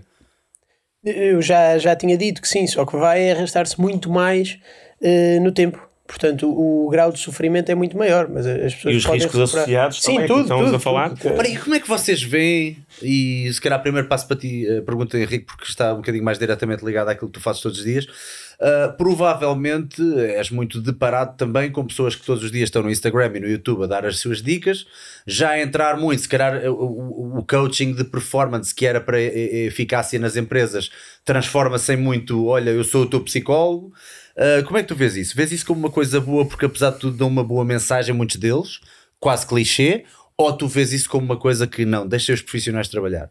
Eu acho que depende muito, uh, quer dizer, depende muito do tipo de interação que, que esses coaches têm. Uh, hoje em dia já começa a haver coaches de saúde até. São pessoas que fazem cursos de coaching de saúde. Uh, e eu não sei até que ponto é que isso será benéfico. Uh, depende do tipo de formação que essas pessoas tenham e até de bom senso. Agora, se tu me disseres, por exemplo, o Éder, o Éder se calhar meteu o golo que nos deu o Campeonato da Europa porque teve uma coach que ajudou o gajo, esteve a trabalhar com ele. Pronto, ok. há- cada caso é um caso. Não te sei, não te consigo dizer porque depende e lá está. Porque é que nós eh, podemos confiar nos médicos? Há uma ordem dos médicos, há faculdades com qualidade eh, reconhecida que formam os médicos que nós temos. Portanto, tu sabes que tens um standard de qualidade. O problema de- dos coaches ou das pessoas que dão dicas nas redes sociais ou onde seja é que eu sento-me aqui, crio uma carteira de malta que me segue no Instagram pá, eu agora sou é poder coach de enorme. 200 mil gajos. Posso-te ajudar numa coisa? Há uma coisa que que está no juramento de Hipócrates, há uma coisa que está no, no juramento de Hipócrates, que é aquilo que nós fazemos, é o juramento dos médicos, que é primum non nocere, que é basicamente, antes de mais, não fazer mal. Não fazer mal. E aquilo que, que, que eu acho que o Henrique, que o Henrique acabaste- estava a dizer. Acabaste de, de citar, de falar latim, grego. Não, sei. não, não, pronto. Foi- Não sei que língua é essa. Primeiro- Isto epá, é- foi. Erudito este Primeiro, gajo. primeiro não fazer mal. E aqui- o problema que, que, que existe é: eu não tenho problema nenhum à partida se- em, em recomendar psicólogos, que há uma ordem dos psicólogos, ou, ou, ou médicos, Claro que há que uma ordem dos médicos, que eu sei que eles são regulados, quais são os princípios, ciência. Eu acredito na ciência. Agora, daí até eu me sentir à vontade para recomendar um tipo, por muito bom que ele seja. Mas em que não haja evidência científica, e às vezes a ciência demora tempo. Quando me chegar um, um estudo científico bom, que me diga assim: os coaches sem formação nenhuma, nem em medicina nem em psicologia, ajudam muitas pessoas. Serei o primeiro a dizer assim: vamos todos para os coaches. Mas até aí eu nunca terei a certeza se estou a fazer mais mal do que bem. É exatamente Eu isso. tenho um pensamento muito próprio também, não sei se, se- se é, se é adequado ou não, mas eu próprio já me socorri muitas vezes daquele vídeo de YouTube daquele coach que pá, tem uma maneira de falar e uma maneira de expor as coisas que me põe a sentir bem em, em pouco tempo. Mas grande parte deles tem formação de psicologia. Vê- Ou- repara ou- que ou grande parte deles tem E formação mesmo que não de psicologia. tenham, é quase autêntica. Malta a muito carismática, malta muito carismática, não é? Carismáticos, É como Tony ouvires- Robbins da é- vida. Sim, sim, é ouvires o Obama falar. O Obama exato, da vida. exatamente. Pá, o gajo fala e. Diz quem já lá esteve que ele tem uma aura. O sacana do Tony Robbins, para já é gigante, acho que que é maior que esta sala, mas acho que ele chega ao pé de ti e tipo, então diz lá o que é que se passa contigo. E tu ficas logo tipo, já não se passa nada, estou bem já. E acho que há mesmo ali uma, uma figura forte, alguém com muita experiência que já deve ter batido muitas vezes com a cabeça na trave e deve ter feito, e- cometido erros como todos nós já cometemos, ah, e- mas, mas eh, provavelmente sentes ali um calor de uma mensagem, uma coisa diferente. Portanto, eu próprio ad- ad- admito e digo que é, é, é quase em muitos deles, mesmo que não sejam os mais credenciados do mundo, é a forma como eles nos fazem sentir que acaba por ser o paradigma da, da questão. Mas quem fazia isto até agora, historicamente, eram os padres. Pois. Os padres eram os cotos. Mas havia uma coisa, sabes o que é que era? Havia uma cartilha, que era a Bíblia. A gente sabia que eles iam ver ali. Estava ali escrito e não podiam sair muito dali. E havia uma ordem. Não era uma ordem dos médicos, mas havia alguém que, para que aqueles respondiam. Até agora eram os padres. Agora estamos numa nova era. Sem dúvida, os padres eram Sim, os sim. coaches motivacionais Tal e e ainda são. Ainda são. muitos- Nunca, nunca tinha pensado nisto desta maneira, mas isso é uma boa, é uma boa perspectiva. Ainda bem que aqui vieste, pá, estás a Hã? Vês? Ah, Já o- saí daqui com informação nova. A Rita Providência, o nome é engraçado ainda por cima. Ok. A Rita Providência. Eu acho que conheço. Ah, ah, ah, é, ok. Um, um propósito de vida, eh, era a pergunta dela. Um propósito de vida como religião pode ser um fator protetor de É um suicídio? fator Pode, protetor. pode, pode, é, pode, é, pode é. Isso está, está cientificamente. Sou católico e gosto. E nós temos sempre a mania de pronto, ah, é a religião, é o ópio do povo, e é isto e aquilo. E há É. pessoas Não, para porque quem o suicídio, o suicídio é, é penalizado eh, pela igreja. Era. Sim, penalizado já não é penalizado, mas é na Já- mesma. Já mudou, já, já estamos Ah, já na não igreja é? do Papa Francisco. Já não Ah, funciona, Durante muito tempo dizia-se que, que- que as pessoas que se suicidavam não iam para o céu. Não iam para o céu, era o maior pecado Ah, pois possível. era, pois era, pois mas felizmente a igreja também evolui. Não tão rapidamente como nós gostaríamos. Então, mas e já agora qual é o. As pessoas é têm direito a um é funeral. agora? Onde é que está a As pessoas têm direito a um funeral. Antigamente isso não existia. Ok? Hum. Portanto, têm direito a um funeral. Já evoluiu um bocadinho isso. Portanto, já não há esta discriminação como estes aqui são os maiores pecadores do mundo. Acho que a, igre- a própria igreja tem evoluído em muitas áreas, não é só nesta. Há, há- há bem pouco tempo, mesmo em relação às uniões de casais homossexuais, o Papa Francisco disse: Ok, não os vou casar, mas posso abençoá-los. Isto é uma evolução, É uma evolução espetacular. brutal. Claro. É. Brutal. Lá está. É preciso pessoas para romperem os preconceitos. Sim, sim, sim, sim, sem dúvida. Como disse o Mandela, não é? Parece sempre impossível até ser, até ser feito. Uh, E o. hum, Isto foi só para contrastar com a tua da. O primo um nono cherry. teu latim da bocado está aqui a doer no peito. Uh, desculpa, ias dizer qualquer coisa, Henrique. Não, não, não. não. Ah, parecia ia que ias dizer para, dizer. para continuar. Uh, porque de facto uh, eu conheço pessoas, as minhas avós, por exemplo, que praticam a religião de uma forma tão, tão bonita, não é? E, e eu, atenção, assumo-me aqui como um ateu ou uma pessoa que se calhar nem, nem, nem procura, apesar de ter sido batizado quando era, quando era puto e, e- e, obviamente e, e fiz a primeira comunhão e andei inclusive num colégio de freiras. Um, uh, e, e hoje em dia provavelmente não me diz nada, mas até invejo um bocadinho a forma de observar as coisas como isto. isto Mas isto, tu queres isto é maior coach do que o Jesus Cristo, pá, com as Pois, parábolas que pois. contava. Claro, É, pá, claro, queres maior coach? Pá, para cada coisa, cada história da tua vida, ele tinha uma parábola para dizer assim, pá, cá, tu ag- agora deves eh, agir assim ou assado. É pá, não há maior coach do que o Jesus Cristo. Tu agora vais fazer um banner com esta frase: Jesus Cristo, o primeiro coach. O primeiro coach. Francisco Ana da Silva. Está aqui o Vasco Ferreira. Este aqui quer, quer, quer braço de ferro connosco. Essa associação entre suicídio e religião foi muito trabalhada na sociologia, nomeadamente por Emile Durkheim. Olha-me este também armado em. É, exatamente. foi agora ao Google, tá? foi ao Wikipedia. Estou a obrigar contigo, Vasco. Ah, obrigado pela informação, porque de facto ah, a sociologia também acaba por. so- obviamente, ocupa-se muito de- de- da explicação do porquê, dos porquês, não é? Mas a igreja também estigmatizou muito e muitas vezes também teve o efeito oposto. ok? Claro, e, É, ninguém é um efeito esquecer- protetor que vem do estigma que a igreja meteu Não, no suicídio. A instituição da igreja tem feito muito coisas boas e más e provavelmente até devem estar tac a tac umas com as outras, mas que, que, que, pode ajudar muitas pessoas na prossecução dos, dos bons valores. ah, e muitos acreditam, inclusive, é que foi o que nos deu um codex, não um código ah, para seguir. Os 10 mandamentos não existiriam se não fosse a igreja, não é? E pronto, se calhar nós chegávamos a alguns por nós, mas depois aquela cena do não pirim para como é que é? Que o Herman dizia, não piri lamparado, mulher do próximo, isso já era difícil. Pá, não, mas, mas, pá, não, mas temos grandes pernas, estou a brincar. E hum, uma coisa que, que eu acho que se calhar é uma boa altura para tu, para tu partilhares aqui connosco, uma cena que tu me disseste eh, e que tu disseste que até eh, fazia bem falar nisso para as pessoas também saberem. Eh, os médicos são seres humanos, tais como quaisquer outro, e eu também daqui a bocado. Num tópico específico também vou contar aqui uma história minha para contextualizar, eh, porque acho que é bom também haver aqui um bocadinho de confessionário. Mas tu há pouco tempo eh, disseste-me que agora, e entrámos logo neste tópico, portanto vou-te perguntar: tu de facto tiveste agora uma mudança drástica na tua vida desde que começaste a treinar, não é? Queres falar um bocadinho sobre isso? Posso falar? Então vou-te falar de dois tempos. Sim. Nós há, há bocado a falar de depressão. Eu já tive depressão quando era adolescente. Portanto, eu estava aqui a ouvir o, o Henrique falar e estava, a- a- estava aqui a fazer check, check, se realmente eu estava a dizer bem. Não, e portanto, pá, e foi uma coisa que eu tive ajuda para ultrapassar, e na altura também a psicoterapia que te falava e etc. E também medicação, e acho que fiquei mais ou menos bem e funcional. Portanto, a- Não sei se concordo. 13 anos. 13 13 anos. anos? E portanto, Quais é ah, que foram, podes só partilhar connosco quais é que foram os sintomas, o que é que se passou, os teus pais viram Tudo alguma aquilo- coisa... tudo aqui- há uma coisa aqui que o Henrique disse, disse, disse tudo o, o, o que, o que eu senti, portanto.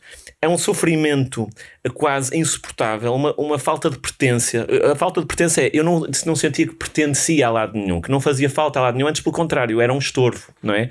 E depois uma, esta anedonia que era, tudo aquilo que eu gostava de fazer deixou de me dar prazer e, portanto, para- por, por assim dizer, parecia que não havia um motivo para que me levasse a ser feliz ou a querer fazer as coisas. E muitas vezes o que acontece é que há várias formas de se evidenciar estas expressões. E nos miúdos, muitas vezes, não tem de ter a ver, eles não têm de andar todos mortos e parados. Há vários sintomas diferentes. E, portanto, muitas vezes para os próprios pais, não é fácil de identificarem isto. E para os meus pais, provavelmente não foi fácil de Isso, identificarem isso isto. é uma coisa que eu ouço muito. Eu sigo um psiquiatra que é o Dr. Dr. Drew Pinsky, um psiquiatra americano bastante famoso lá, lá nas Américas, aqui Sim. provavelmente ninguém, nunca ninguém o conheceu, ou a maioria das pessoas. Mas ele diz muito isso.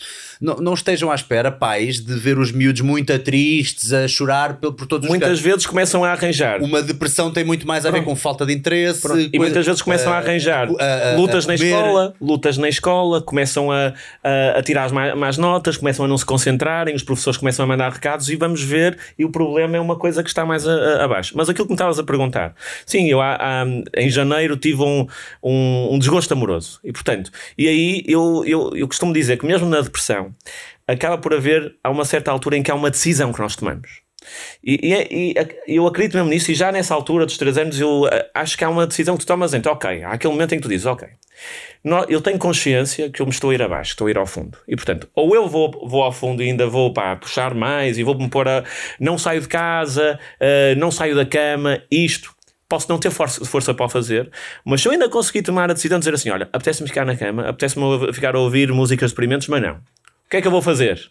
E eu aí fui buscar aquilo que estava a contar há bocado. Olha, eu sei que nestas situações, o que é que me pode proteger? Podia ir à missa, não fui. não. Atividade física. Alimentação saudável, estar com pessoas, apesar de tudo e do Covid, havia formas de estar com pessoas. E o que eu comecei a fazer, pá, foi atividade física todos os dias. E apetecia-me zero. Era uma tortura no início. Agora está-me a ouvir o, o- o meu PT, o Stefan Rosberg, a, a dizer, pá, o gajo está-me a insultar. Não, Tem nome de sociólogo. eu não e, e hum, custava-me horrores, mas houve uma coisa que me começou a acontecer. Talvez isto estávamos a falar, que era das endorfinas e das serotoninas, tenha começado a, a- a resultar, porque eu comecei a sentir-me melhor pouco a pouco, comecei a sentir a, a sentir-me mais motivado e a autoestima, porque quando um, um gajo tem um desgosto amoroso, o que é que pensa? Epá, a autoestima vai com o galheiro. E há esse, sempre, sempre este risco, que é, ou tu lanças a autoestima para lá, ou tu dizes assim, não, eu vou-me transformar numa versão melhor. Isto parece quase os estoicos. Os Não, estoicos mas é, e, e por muito que às vezes a frase pareça clichê, é exatamente isso, e é agarrar-se àquele, E, àquele mote. e eu, é? gostando muito, agora, mais recentemente, de- dessa linha estoica, é pá, os obstáculos podem ser convertidos em oportunidades. E isto foi, pá, eu podia-me ter ido abaixo, eu já tinha visto, e eu lembro-me, pá, nunca, alguém que tem uma depressão nunca mais esquece. E eu, eu vi o filme todo. Pá, se eu quisesse, ou se eu tivesse decidido, ia ao fundo do poço. Mas não, exatamente o oposto. Comecei a fazer exercícios, cuidar de mim, pá, e hoje digo-te, se não tivesse sido isso, se não tivesse sido o exercício físico e esse rigor de fazer o que não me apetecia, mas que eu sabia que era correto, pá, estava no fundo do poço provavelmente. Por, por isso é que eu acho que é, que é importante dizer, dizer isto às pessoas. Pá, eu era médico. E talvez a, a diferença aqui que eu tinha, para, para quem não é médico, ou para quem não está tão por dentro, é eu sabia exatamente o que é que me podia proteger antes de ir para o psiquiatra ou para o centro de saúde. Primeira linha, e que as pessoas podem ver, primeira linha terapêutica. Pá, atividade física, alimentação saudável e estar com pessoas. Preventiva, não é? Exatamente. Estar com pessoas, volto a dizer, nós sentirmos-nos numa comunidade, sairmos. Crossfit, pá, é uma, eh, tem um, um poder protetor enorme, porque não só faz atividade física, como o CrossFit tem esta coisa, dá, há quase um espírito de comunidade. Tu conheces a malta, Completamente. tu és é um- que, por isso é que não foste à missa. Estavas a dizer que não foste à missa, mas é mais ou menos uma religião, não é? Hoje em dia. Ora Pá, bem, tu conheces a malta e no- puxam por ti e perguntam: olha, mas não vieste? Isto faz toda a diferença. Portanto, pá, eu acho que podes ter aqui, o próprio CrossFit pode ter um poder de saúde pública na prevenção de depressão e de doenças mentais brutais. Porquê? Eu isto que explicamos. Combate o isolamento, volto-te a dizer, perigosíssimo. Há pessoas, ok, que vivem melhor isoladas. É um fator de risco, pá, os números mostram. Quem tem, está mais isolado, quem sente, descreve o sentimento de solidão, morre mais, tem mais doenças cardiovasculares, tem mais doenças oncológicas. Está provado, os E números quem, mostram. e quem fala em crossfit fala em todas as aulas de grupo, não é? Aquelas aulas ao ar livre, Estou a falar em crossfit porque o meu irmão tem uma box. Só, só pegar Ah, aqui no. está aqui a fazer comércio também. Só pegar aqui no, vi. no- brincar. no exemplo que ele deu, do caso dele, eh, para dizer que nem sempre têm de ser os pais eh, a detectar eh, estes sintomas nos miúdos de, de eventuais depressões. E, portanto, uma das medidas que nós propusemos também, que, que eu roubei descaradamente ao professor Daniel Sampaio, Que é nosso com todo amigo o gosto e com, e com a autorização dele, eh, Tem que cá vir, hein? tem que Acho trazer cá, fica- Tem que ficar, tem que ficar. Acho, acho, uma grande, acho uma grande aquisição aqui para o teu. O teu Henrique é que vai convencer. Uh, mas, mas uma das medidas que nós roubámos descaradamente foi a, a figura do professor coordenador de saúde nas escolas. Ou seja, um professor que tenha formação para identificar os miúdos em risco para vários eh, problemas de saúde e, portanto, isso poderia ser algo muito útil na prevenção. Porque nós, na saúde mental, há anos, e também com os orçamentos que nós já discutimos aqui que são atribuídos, tu só consegues trabalhar reativamente. Portanto, nós não andamos a fazer um trabalho adequado na prevenção e tem de começar a fazer é também. Só quando, depois da merda feita. Exatamente. Epá, e, e, uma coisa que eu noto muito, e até pus aqui a nota, é que eu, eu noto. Hum, ah, eu, eu, tenho vindo a pensar de uma forma que é, uh, se calhar até acaba por ser um bocadinho mais a nível de produtividade e tudo. Mas cabe muito nesta conversa, que é muitas vezes a saúde não é o principal motivador das pessoas, principalmente quando somos novos achamos que vamos viver para sempre, não é? Uhum. E então eh, eu já estou a chegar, estou com 36, portanto já estou a pensar só em morte. Já só penso em morte todos os dias, dizendo pronto, está a acabar, os meus mortais, pá, olha, aproveita os meus últimos saltos mortais, já nem espargata nem nada. Por acaso ainda consigo, ainda me sinto, sinto com 20 anos, uhum. fisicamente, mas estás, sei, estás como o Ronaldo. Sei que, pois, estamos, eu choro só de pensar que um dia fico sem as perninhas. Uh, e. E principalmente isto tem pessoas, se calhar, que sempre trabalharam o corpo e que o corpo sempre foi muito do seu sustento, isto assim é mau, mas, mas é verdade, não é? Uh, acaba por ser um bocadinho mais assustador. Por isso é que os atletas devem chegar ali a uma idade em que deve ser muito mais uhum. tendencial a, aproximação de uma depressão uh, ligeira ou profunda. Uhum. Mas, o, mas, a mas, saúde muitas vezes não é. Desculpa, diz, diz. Não, mas o desporto aí, para mim, é uma área onde nós também falhamos. O que é que eu senti? Claro que eu fiz desporto uh, num nível amador, apesar de ser alta competição, nós não tínhamos uma estrutura profissional.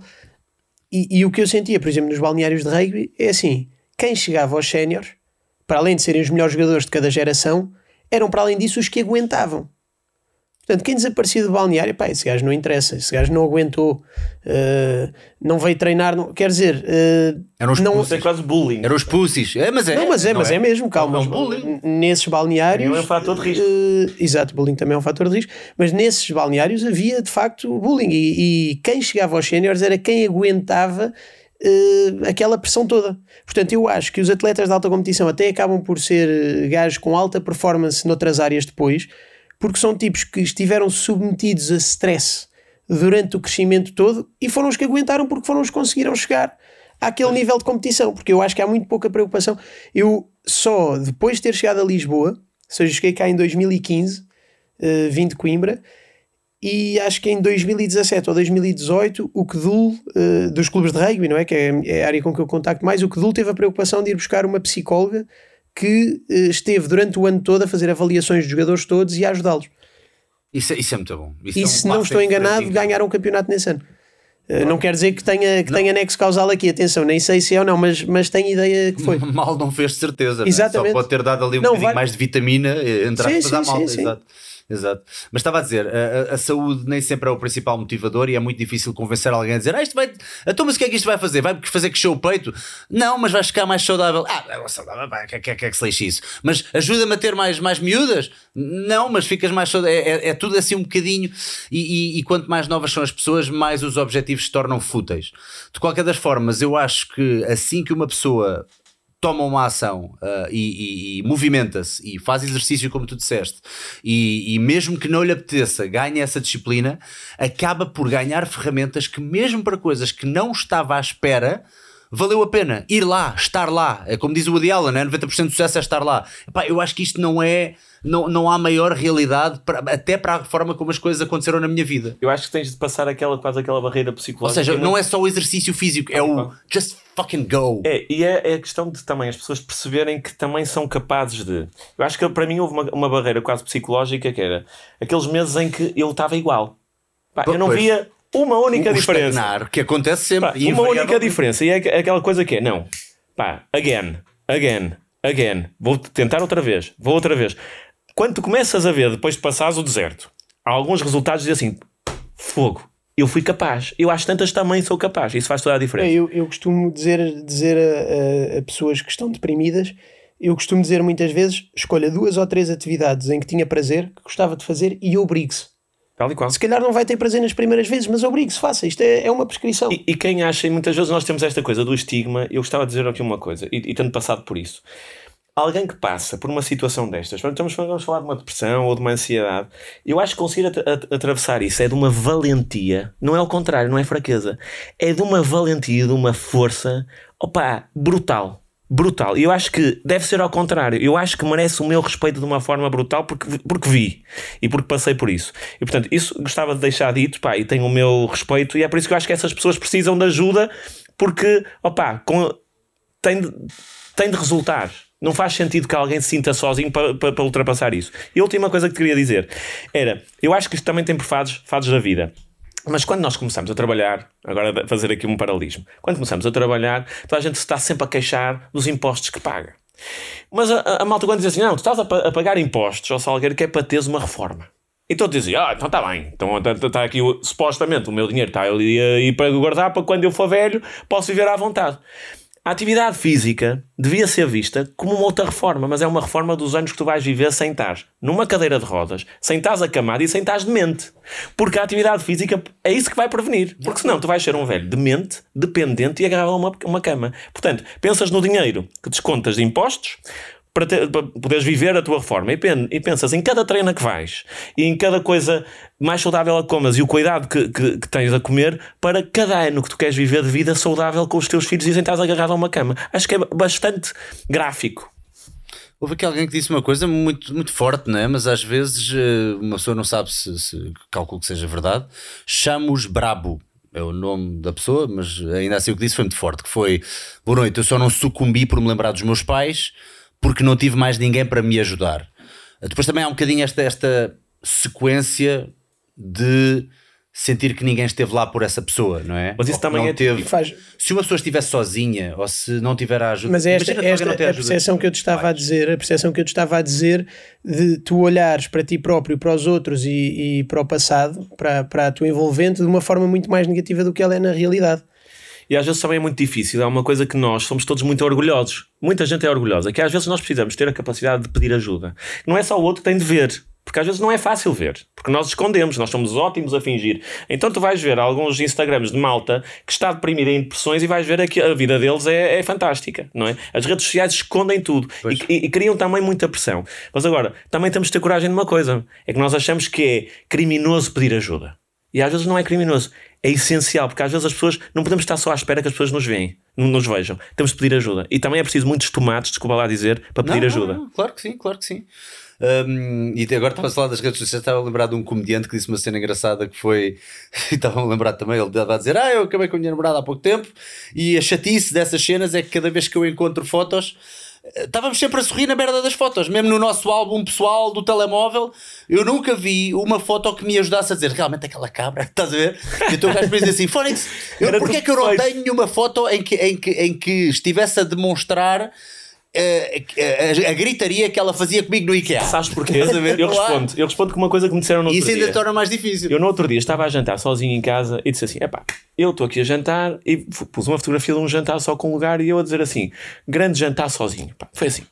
Recebi três mensagens a dizer assim: que, de, que depré, a sério, que depressão, que depressivo.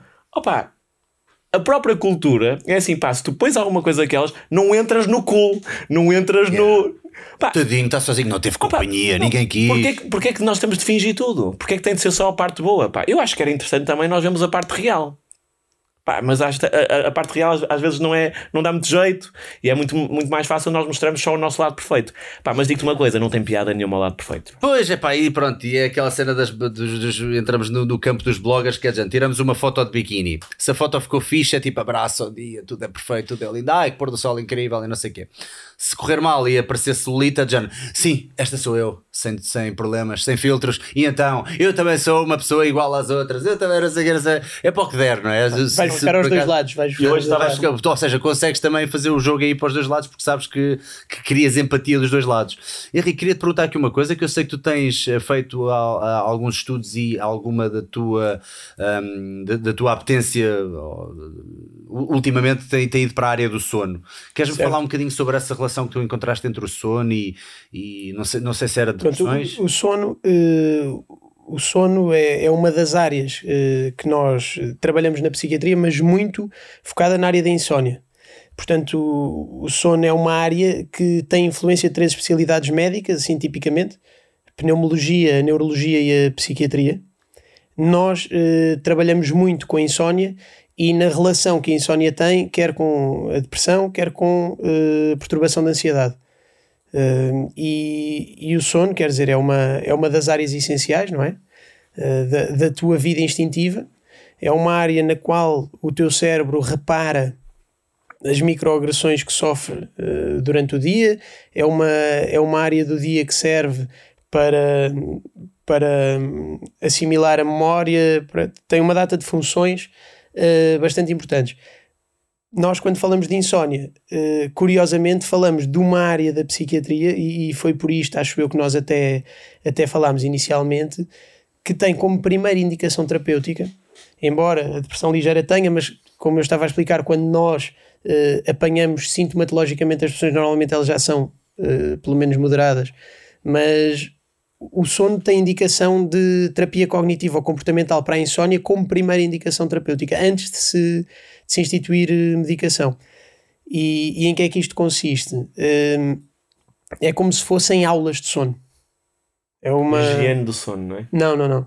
A higiene do sono é outra coisa, é alterar pequenos padrões, tu perceberes que as pessoas muitas vezes cometem erros quando tentam uh, corrigir uma insónia as, as, pessoas têm as pessoas que definem, por exemplo, uma hora em que têm de ir para a cama para começar a dormir, para dormir às 8 horas. Normalmente isso é gerador de stress. As pessoas não têm sono quando vão para a cama, não conseguem adormecer, começam a estressar porque não vão para a cama e têm, passam a ter um fator perpetuante. Portanto, muitas vezes o que há é um, é um fator precipitador, um evento qualquer, epá, pode ser qualquer coisa que te esteja a gerar mais ansiedade e tu vais para a cama pensar naquilo, tens umas, tens umas noites de insónia e muitas vezes os fatores perpetuadores, aquilo que mantém a insónia, são coisas que as pessoas criaram para corrigir. A higiene do sono serve para retirar esse tipo de vícios, mas depois as, a, a terapia cognitiva comportamental para a insónia é uma coisa um bocado mais complexa e que tem vários passos que funcionam como uma espécie de aulas uh, para o sono.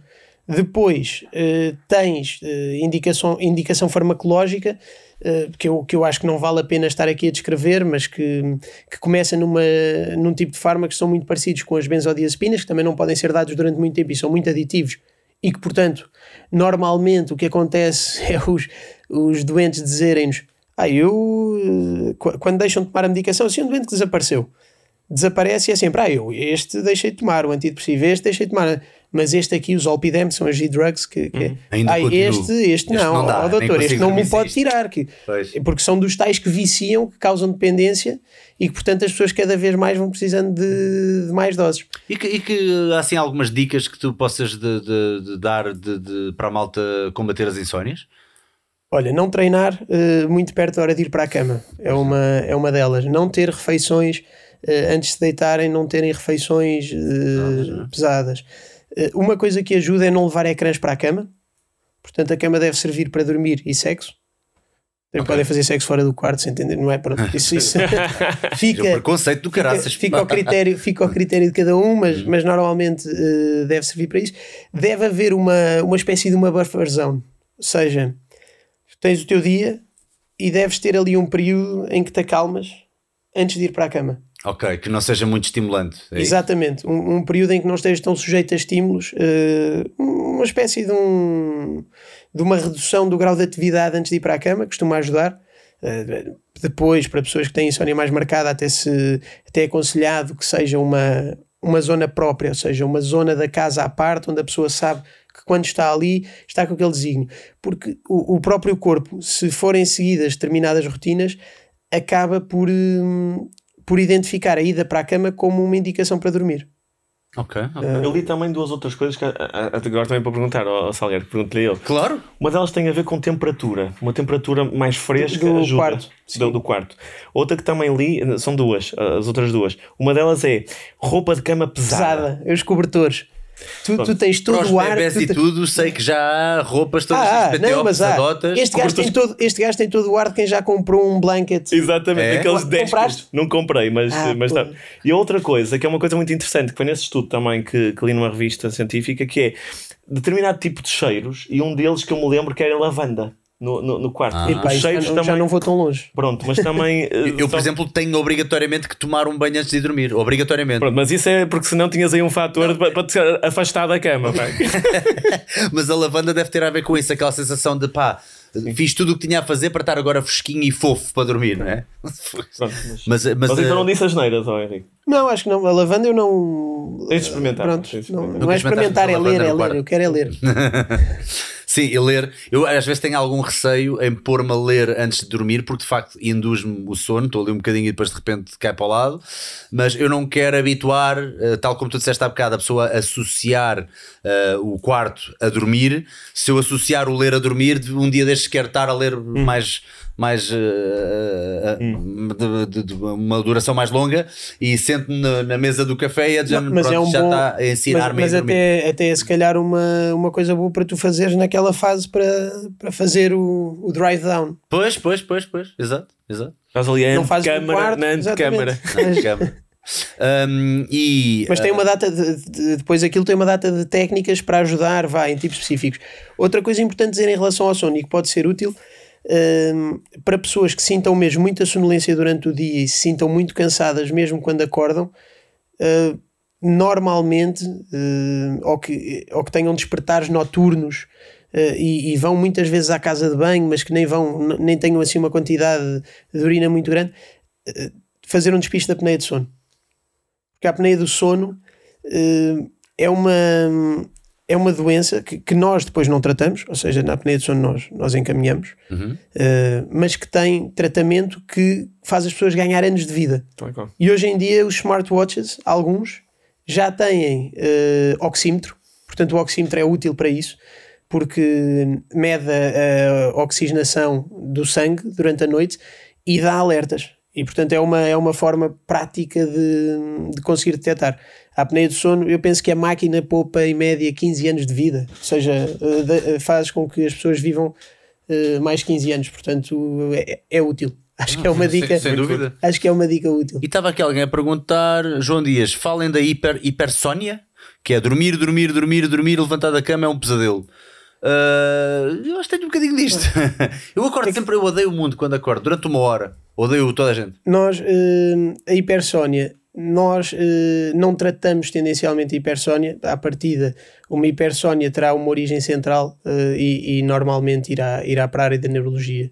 Portanto, não é algo que eu esteja habituado a tratar. Eh, há também falsas Pode, hipersónias, pode também por exemplo, haver, no- pois, pode também haver derivado de depressão, um- um- uma vontade de ficar na cama o dia todo para não ter que lidar com os normalmente, problemas. ou- normalmente a depressão eh, está associada a insónia, mas há, eh, há depressões atípicas e essa hipersónia normalmente até eh, tendencialmente está associada a depressões que podem ser a primeira manifestação de doenças bipolares.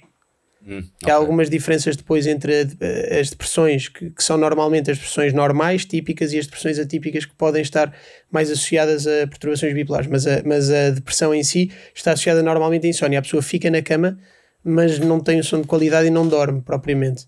Sei que vamos eh, entrar num bloco grande, portanto, se calhar eh, vamos. eh, ou, ou seja, um bloco que tem muito que se lhe diga, e eu acho que é importante.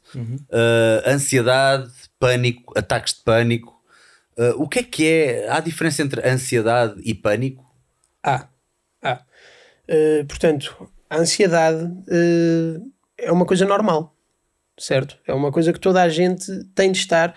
Eu, eu costumo dizer muito aos meus doentes que já estão medicados, estão funcionais, fazem a vida normal e de repente chegam e dizem: uh, Tive de falar no auditório e fiquei muito nervoso. Então, mas não é suposto? Diz assim, eu também, eu também Ah, fiz. Exatamente. Não, a ansiedade. A ansiedade é um, é um traço adaptativo, é uma coisa Que adaptativa. aumenta a performance também. aumenta a performance se não for em excesso, não é?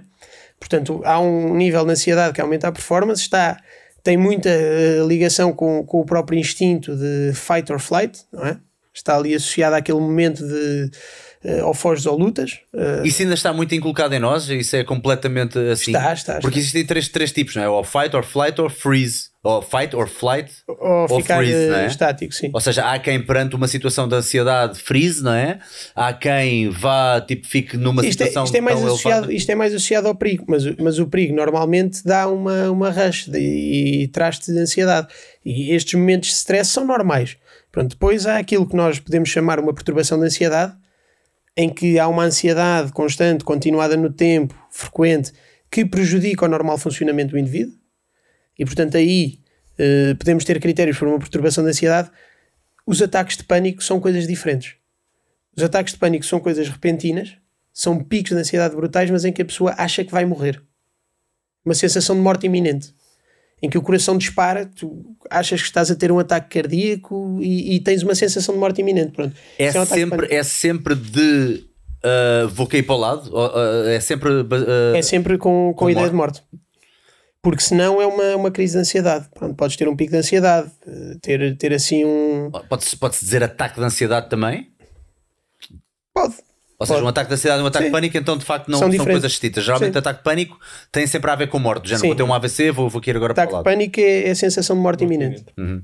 Sabes que eu, eu, eu, eu já tive ataques de pânico e não há muito tempo, e agora acho que a pandemia acabou por subir outra vez os meus níveis. Mas há uma coisa que eu disse uma vez e que, e que nunca mais me esqueço uh, do que eu disse, e não é tipo, ai que espetáculo a minha quote, mas eu lembro-me de uma coisa que foi: eu estava aqui a, a, a pesquisar. uh, uh, trivias para um jogo de quiz daqueles que a malta fez, inclusive via Zoom. E reparei que houve um tipo que, chamado Bob Hope, que é um comediante americano, que já morreu há muitos anos, mas que apresentou os Oscars 19 vezes na carreira dele. E eu pus-me a pensar e pus-me a tentar pôr na cabeça dele e dizendo, pá, este gajo apresentou 19 vezes o evento, na altura provavelmente mais visto do a mundo. ciência do caraças, não é? Mas, eh, depois também. Mas uma coisa é certa, eu não acredito que ele tenha ficado menos nervoso com o tempo. Muito pelo contrário, eu acredito que quanto melhor ele era, mais. Ou seja, o nervosismo era sempre Ah. natural. Ele aprendeu foi a lidar com isso. Eu não sei, eu tenho muito esta, esta, esta sensação. Não sei, o, o hábito. O, Achas que o hábito reduz o nervosismo ou, ou- ou aumenta a técnica de ansiedade, lidar com nervosismo? performance, ansiedade de performance e, e das técnicas que, que os psicólogos fazem, por exemplo, muitas vezes, é a exposição. Por exemplo, no, nas fobias, Uh, tu fazes exposição gradual às coisas para a pessoa se, se conseguir adaptar. E portanto, provavelmente, mesmo que ele estivesse muito nervoso quando foi apresentar pela primeira vez os Oscars, mesmo que estivesse com um nervoso de performance na última edição que apresentou, quer dizer, há aí, um, há aí quase uma terapia de exposição, até porque provavelmente ele não apresentou só os Oscars nesses 19 anos, não é? De ter apresentado Ah, uma sim. porrada de outras E- coisas. E, muitas outras coisas, sim. E portanto isso serve de, serve de exposição e tu ficas tendencialmente, tendencialmente menos, menos nervoso. Isto, isto porquê? Porque o paralelismo ou a comparação que eu estava a estabelecer é que eh, aquilo que eu acho que me ajudou a lidar com estes, estes, estes surtos, estes, estes ataques, e começou por ser mesmo ataque de pânico, de acordo com a tua definição de há bocado, foi mesmo. Ok. E, e posso já contar a história de seguida, porque ainda vai trazer aqui outra questão à baila. Ah, e eu, eu, não- eu não acho que fique menos. Acontece-me várias vezes exatamente aquilo que me aconteceu, ou o feeling físico o- que eu mas tive está, naquele mas dia. Os ataques de pânico são Mas, mas já não me assusta, percebes o que eu estou a dizer? já consegues identificar e Porque já é, identifica, não é? já, eu já sei que não vou cair para o lado. Ou então já olho para mim e digo assim: Ó Bruno, Pronto. vai à merda, meu, cai para o lado, então cai, não, fucking cai, mostra, ahá, não cais, então vai à merda. Estás a ver? Ok, é uma forma de lidar. Isto é saudável. Estás-te a rir Pá, quando um psiquiatra És está a rir a funcional, tua cara. és funcional, portanto consegues funcionar Não, com pá, isso. acho, que, acho, que, acho que é uma técnica que, que, tu, que tu encontraste aí, não é? Não, e, e tem tudo a ver com a exposição, não é? Muitas vezes tive que ter essa conversa comigo. Por exemplo, eu andar de avião, meu Deus, tu, por exemplo, de avião. tu estás mais nervoso a fazer isto agora ou há 50 Ah, episódios atrás? E hoje em dia, se calhar, tens, o, sim, tens o triplo dos seguidores. pois, estou menos hoje em Tens dia. o triplo dos seguidores, mas quer dizer, já não ficas nervoso de estar aqui. Estás a fazer isto de constantemente. Todo, de todo. Ou pelo menos não da mesma forma que da Claro. primeira vez. Ah, ok, pois, pois. Porque não sei porque houve uma altura que eu comecei a, a brincar com esse, com esse pensamento que era eu não acho que a pessoa fique menos nervosa, acha que fica a saber lidar. O que Tem a ver com- automaticamente também com- reduz o nervosismo. Também. Tem a, a ver com a própria adrenalina. Agora nós não estamos a falar aqui também das substâncias que entram e que. Catecolamina. Exatamente. E porque elas continuam a ser libertadas. Tu estás aqui, mas agora a, a tua era o que estavam aqui a dizer, que é, ao longo do tempo tu vais é, a- a- aprendendo, a- a- a- habituando-te a lidar com elas. Depois também há outra questão: é, há, há pessoas que são viciadas um bocadinho no stress e na adrenalina e nessas coisas. Claro. Ou seja, que têm necessidade, que depois, eh, olha, tu, Bruno, tu estás aqui a fazer, fazes 79 destas coisas, 200, e depois vais a um baque. Nunca te aconteceu, tu sais daqui e depois parece que ficas muito cansado, ou sais de uma coisa em que estás mesmo ali focado, parece que levaste uma porrada. Porque Completamente. Fico, A parece tua que estou mocado. É tal e qual, porque esses níveis, dessas catecolaminas que te fazem ali estar ou ansioso, ou então depois, quando é, és mais funcional, fazem estar super vigil e super performance no máximo, uh, pá, vem abaixo e tu, teu organismo vai lá, pum, pá, agora tenho de descansar, porque teve ali tudo no máximo, portanto. Faz sentido. É, é possível também, agora há aqui pessoas que isto está, eu adoro que isto abra, abra tópico de conversa e de facto há aqui muitas pessoas a dizer que também estão a perguntar se é normal também começar a ter coisas como gastrites crónicas, uh, problemas como ânsias de vómito, etc. Eu já me deparei com Crohn. pessoas que eu na altura fiz o teste, já agora falando da minha experiência pessoal, uh, já me deparei com pessoas que cada vez que eu pedia uma tarefa um bocadinho mais difícil dentro do fitness, começavam tipo e diziam sempre que Nós tinham temos um comido ou que tinha acontecido. E eu Sim, sim. acho, eu acho sinceramente que muitas vezes era era quase como se fosse o cérebro a dizer assim: vem algo difícil, é melhor inventar já um bike. Não, porque a é ansiedade, necessário- não, não, não, não, porque é. a ansiedade tem manifestações físicas precisamente por isto que o, que o Kiko estava a dizer. Eu não percebi o que é que ele disse. o que Eu não, Não, quando Catecolaminas, estas- estas químicos que andam Ah, todos tá bem, a circular. sim. Químicos. Já que E, tinham um- agora um- e- e- e toda a zona associada eh, aos intestinos e ao estômago é uma zona altamente enervada. Tem. Já agora, para também citar alguma coisa, não é? Claro, sim, Citações. Eu acho que foi o, o António Damasio que disse que era o primeiro cérebro, até, não é? Tal e qual. Pronto. Só para, para não ficar atrás de vocês, estou a ficar preocupado. Não arranjei um nome tão bom como o Mas gajo aí. do- também fizeste o gajo juramento de Hipócrates, pá, desculpa lá. Mas. O melhor é o PT deste gajo. Como é que ele se chama? Stefan Rosberg. Stefan Rosberg. É muito. De acordo com Stephen demasiado- Hawking. Exatamente. Mas, portanto, eh, e, e isso, a ansiedade tem vários tipos de manifestações físicas. Quer dizer, tu, eh, quando tiveste os ataques de pânico, provavelmente tinhas o coração a mil. Há pessoas que ficam com as mãos todas molhadas. Há Mas pessoas eu acho que altura, mãos, até, tremores, pá, na altura eu eh, acho que nem tinha muito, mas houve um amigo meu que disse assim: puto, deixa lá ver isso. E ah, puto, estás bué da mal. Eu, não, eu vou morrer, eu vou morrer. Foi muito mal, foi muito mal. horrível. Esse gajo, esse gajo, tens de andar com ele por perto. Esse gajo é uma boa ajuda. E quando é uma sensação de aflição, de o mundo está fechado, está-se a fechar, ou tipo, não estou bem aqui, não estou bem a lado nenhum, tenho que sair daqui, mas, mas não é necessariamente vou cair para o lado. Certo? Isso, Pode ser ataque de eh, pânico também. Isso, o que tu estás a descrever, eu não sei, em sítios com muita gente. Pode ser claustrofobia, Por pode ser exemplo, por exemplo, agorafobia. por exemplo, A agorafobia é, é, no fundo, esse- esses picos de ansiedade quando estás no meio de, de sítios com muita gente. hum, ok. É a claustrofobia eh, trancado em, em espaços.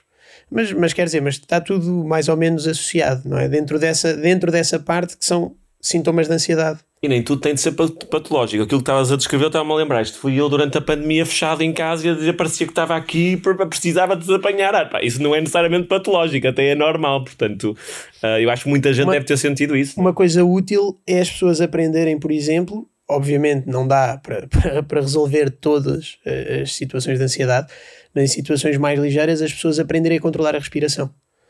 Que, que tipo de respiração é que tu dirias? eh, abdominal? Eu já tive, eu já tive eh, doentes que melhoraram quer com exercícios de respiração do yoga, ok? Quer com meditação. e a meditação é até ajuda, está Ou cada vez. tem, tem sido provado que a meditação ajuda o cérebro a, a- crescer. eu Vou dizer a crescer, é como se fosse um ginásio para o cérebro, digamos assim. Mas tu vês que há Tens áreas, de exatamente, zonas, exatamente. pá, tens que zonas cerebrais que, que no fundo eh, desenvolvem. se desenvolvem com, com a meditação e que ajuda eh, as pessoas com ansiedade muitas vezes a controlar a respiração e, e tenho, por exemplo, tenho um exemplo de um, de um amigo que é bastante ansioso porque as pessoas não deixam de ser ansiosas e as pessoas podem ser mais ansiosas, menos ansiosas e há pessoas que nunca vão deixar de ser ansiosas porque é o perfil delas, é a personalidade delas, ok? Isto também é importante dizer. Há pessoas que vão ser sempre mais ansiosas do que outras, faz parte, é normal, é o perfil delas. E tenho um amigo que é, é bastante ansioso e foi um mestre de artes marciais que lhe deu umas técnicas de respiração que fez com que ele consiga acalmar-se. Uh, Porque, como a ansiedade tem estas manifestações físicas, aquilo entra num, num círculo, digamos assim. Portanto, tu sentes o teu coração a acelerar, tu hiperventilas e a partir do momento em que começas a hiperventilar, vais desencadear todos os mecanismos uh, associados no corpo. Portanto, vais ter um acréscimo de. E é incrível Ansiedade. co- como, o mundo fecha-se de repente. Mas eh, há bocado não, não concluí a história porque eh, relativamente a essa questão dos vómitos, apesar de, obviamente, pronto, então está mais do que identificado que é de facto uma coisa mais do que viável acontecer e, e manifestações físicas desse género começar, Sim, sim. seja gástricas, seja ah, de, de- pronto, vómitos, acaba por ser de gástrico, gástrico também. Mas eu fiz o teste nessa pessoa em particular que estava sempre com isto, fiz o teste de uma vez dizer assim, eu tô, pá, passei mesmo, ou seja, eu, eu fiz mesmo este teatro que foi. Quase lhe bati, ou seja, virei-me para essa pessoa e disse assim: pá, tu para com essa merda imediatamente que a mim não me engarasca. Eu queria testar Sim. para saber até que ponto é que era o cérebro dele a dizer faz isto, porque eu parecia-me um bocadinho teatro. E de facto, nem piou, acabou o treino, fez tudo, ou seja, houve ali uma convicção de obrigatoriedade que na altura foi no- n- nos moldes de Salgueiro vou-te bater, ah, de Salgueiro ah, que, que, que- capaz de Estás a bater no imaginar, é que eu estou a imaginar. que na altura eh, eu acho que ajudou e que também me lembra às vezes quando as pessoas têm aquelas diarreias antes de uma prova.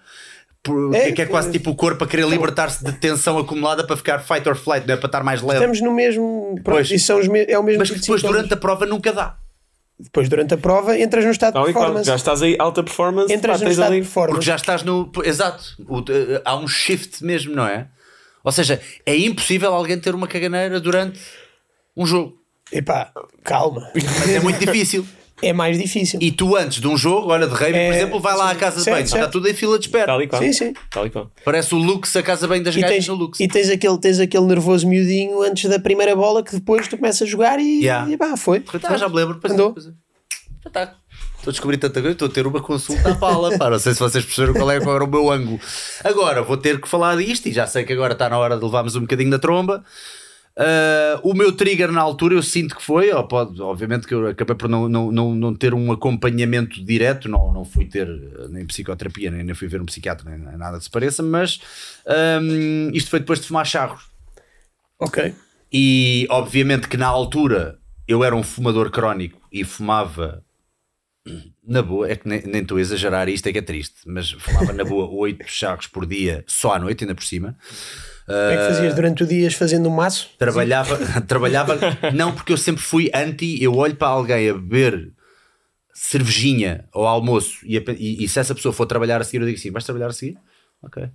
Eu fico irritado, eu, eu digo, eu Ok. fico mesmo naquela. comigo- Para mim não trabalhavas. Se estás a beber uma cerveja ao almoço e a seguir vais trabalhar, para mim não trabalhavas. Ahm, e, e no portanto, eu sempre tive essa disciplina de durante o dia não há nada disto.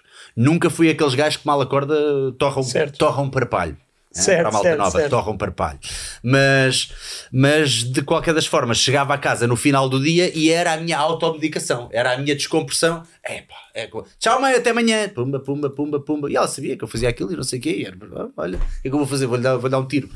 Ah, e era um atrás do outro a ver filmes e não sei o quê. E já nem me lembro de 300 filmes que vi. É das maiores tristezas que eu tenho do sou cinéfilo. e gosto de lembrar dos filmes que vejo.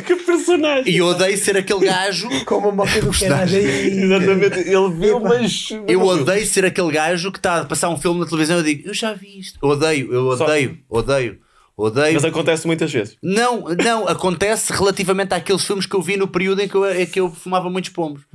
Que foi para aí durante 3, 4 anos que eu era fumador mais crónico. Perdias assim três frames de. Perdia tudo. Eu dizia, pá, eu sei que vi este filme, agora qual é que é? Eu não sei. Porque eu sou aquele gajo que se lembra dos nomes todos. Mas então filmes, eras dos que tinha das sorte. músicas, tudo. Mas então eras dos que tinha sorte. Pelo menos até acontecer alguma coisa. Pronto, e então há um dia que eu também, depois de 3 ou 4 dias de vá viagem autêntica no Algarve e coisa e tal, e de, de, de- de cervejinhas e de vodkas e tudo e mais alguma coisa, e há um dia em que eu fumo um charro, o meu, sei lá, naquele dia devia ter sido o terceiro ou o quarto dia, ah, vou para um jantar de uma festa de anos. Portanto, deve ter havido também um bocadinho de fobia social à mistura. Eu estou a enfiar os termos todos para aqui, corrijo-me se eu estiver Não, enganado. não, à vontade. E estamos à mesa e a namorada do amigo meu faz anos e não sei o que. Eu começo a sentir uma cena de género, eu vou aqui para o lado, pessoal, peraí, eu não estou bem. E levanto-me, ando à volta, vou dar uma volta e disse, e tentei-me sentar outra vez, nada, tipo, eu estava mesmo a ter um ataque de pânico.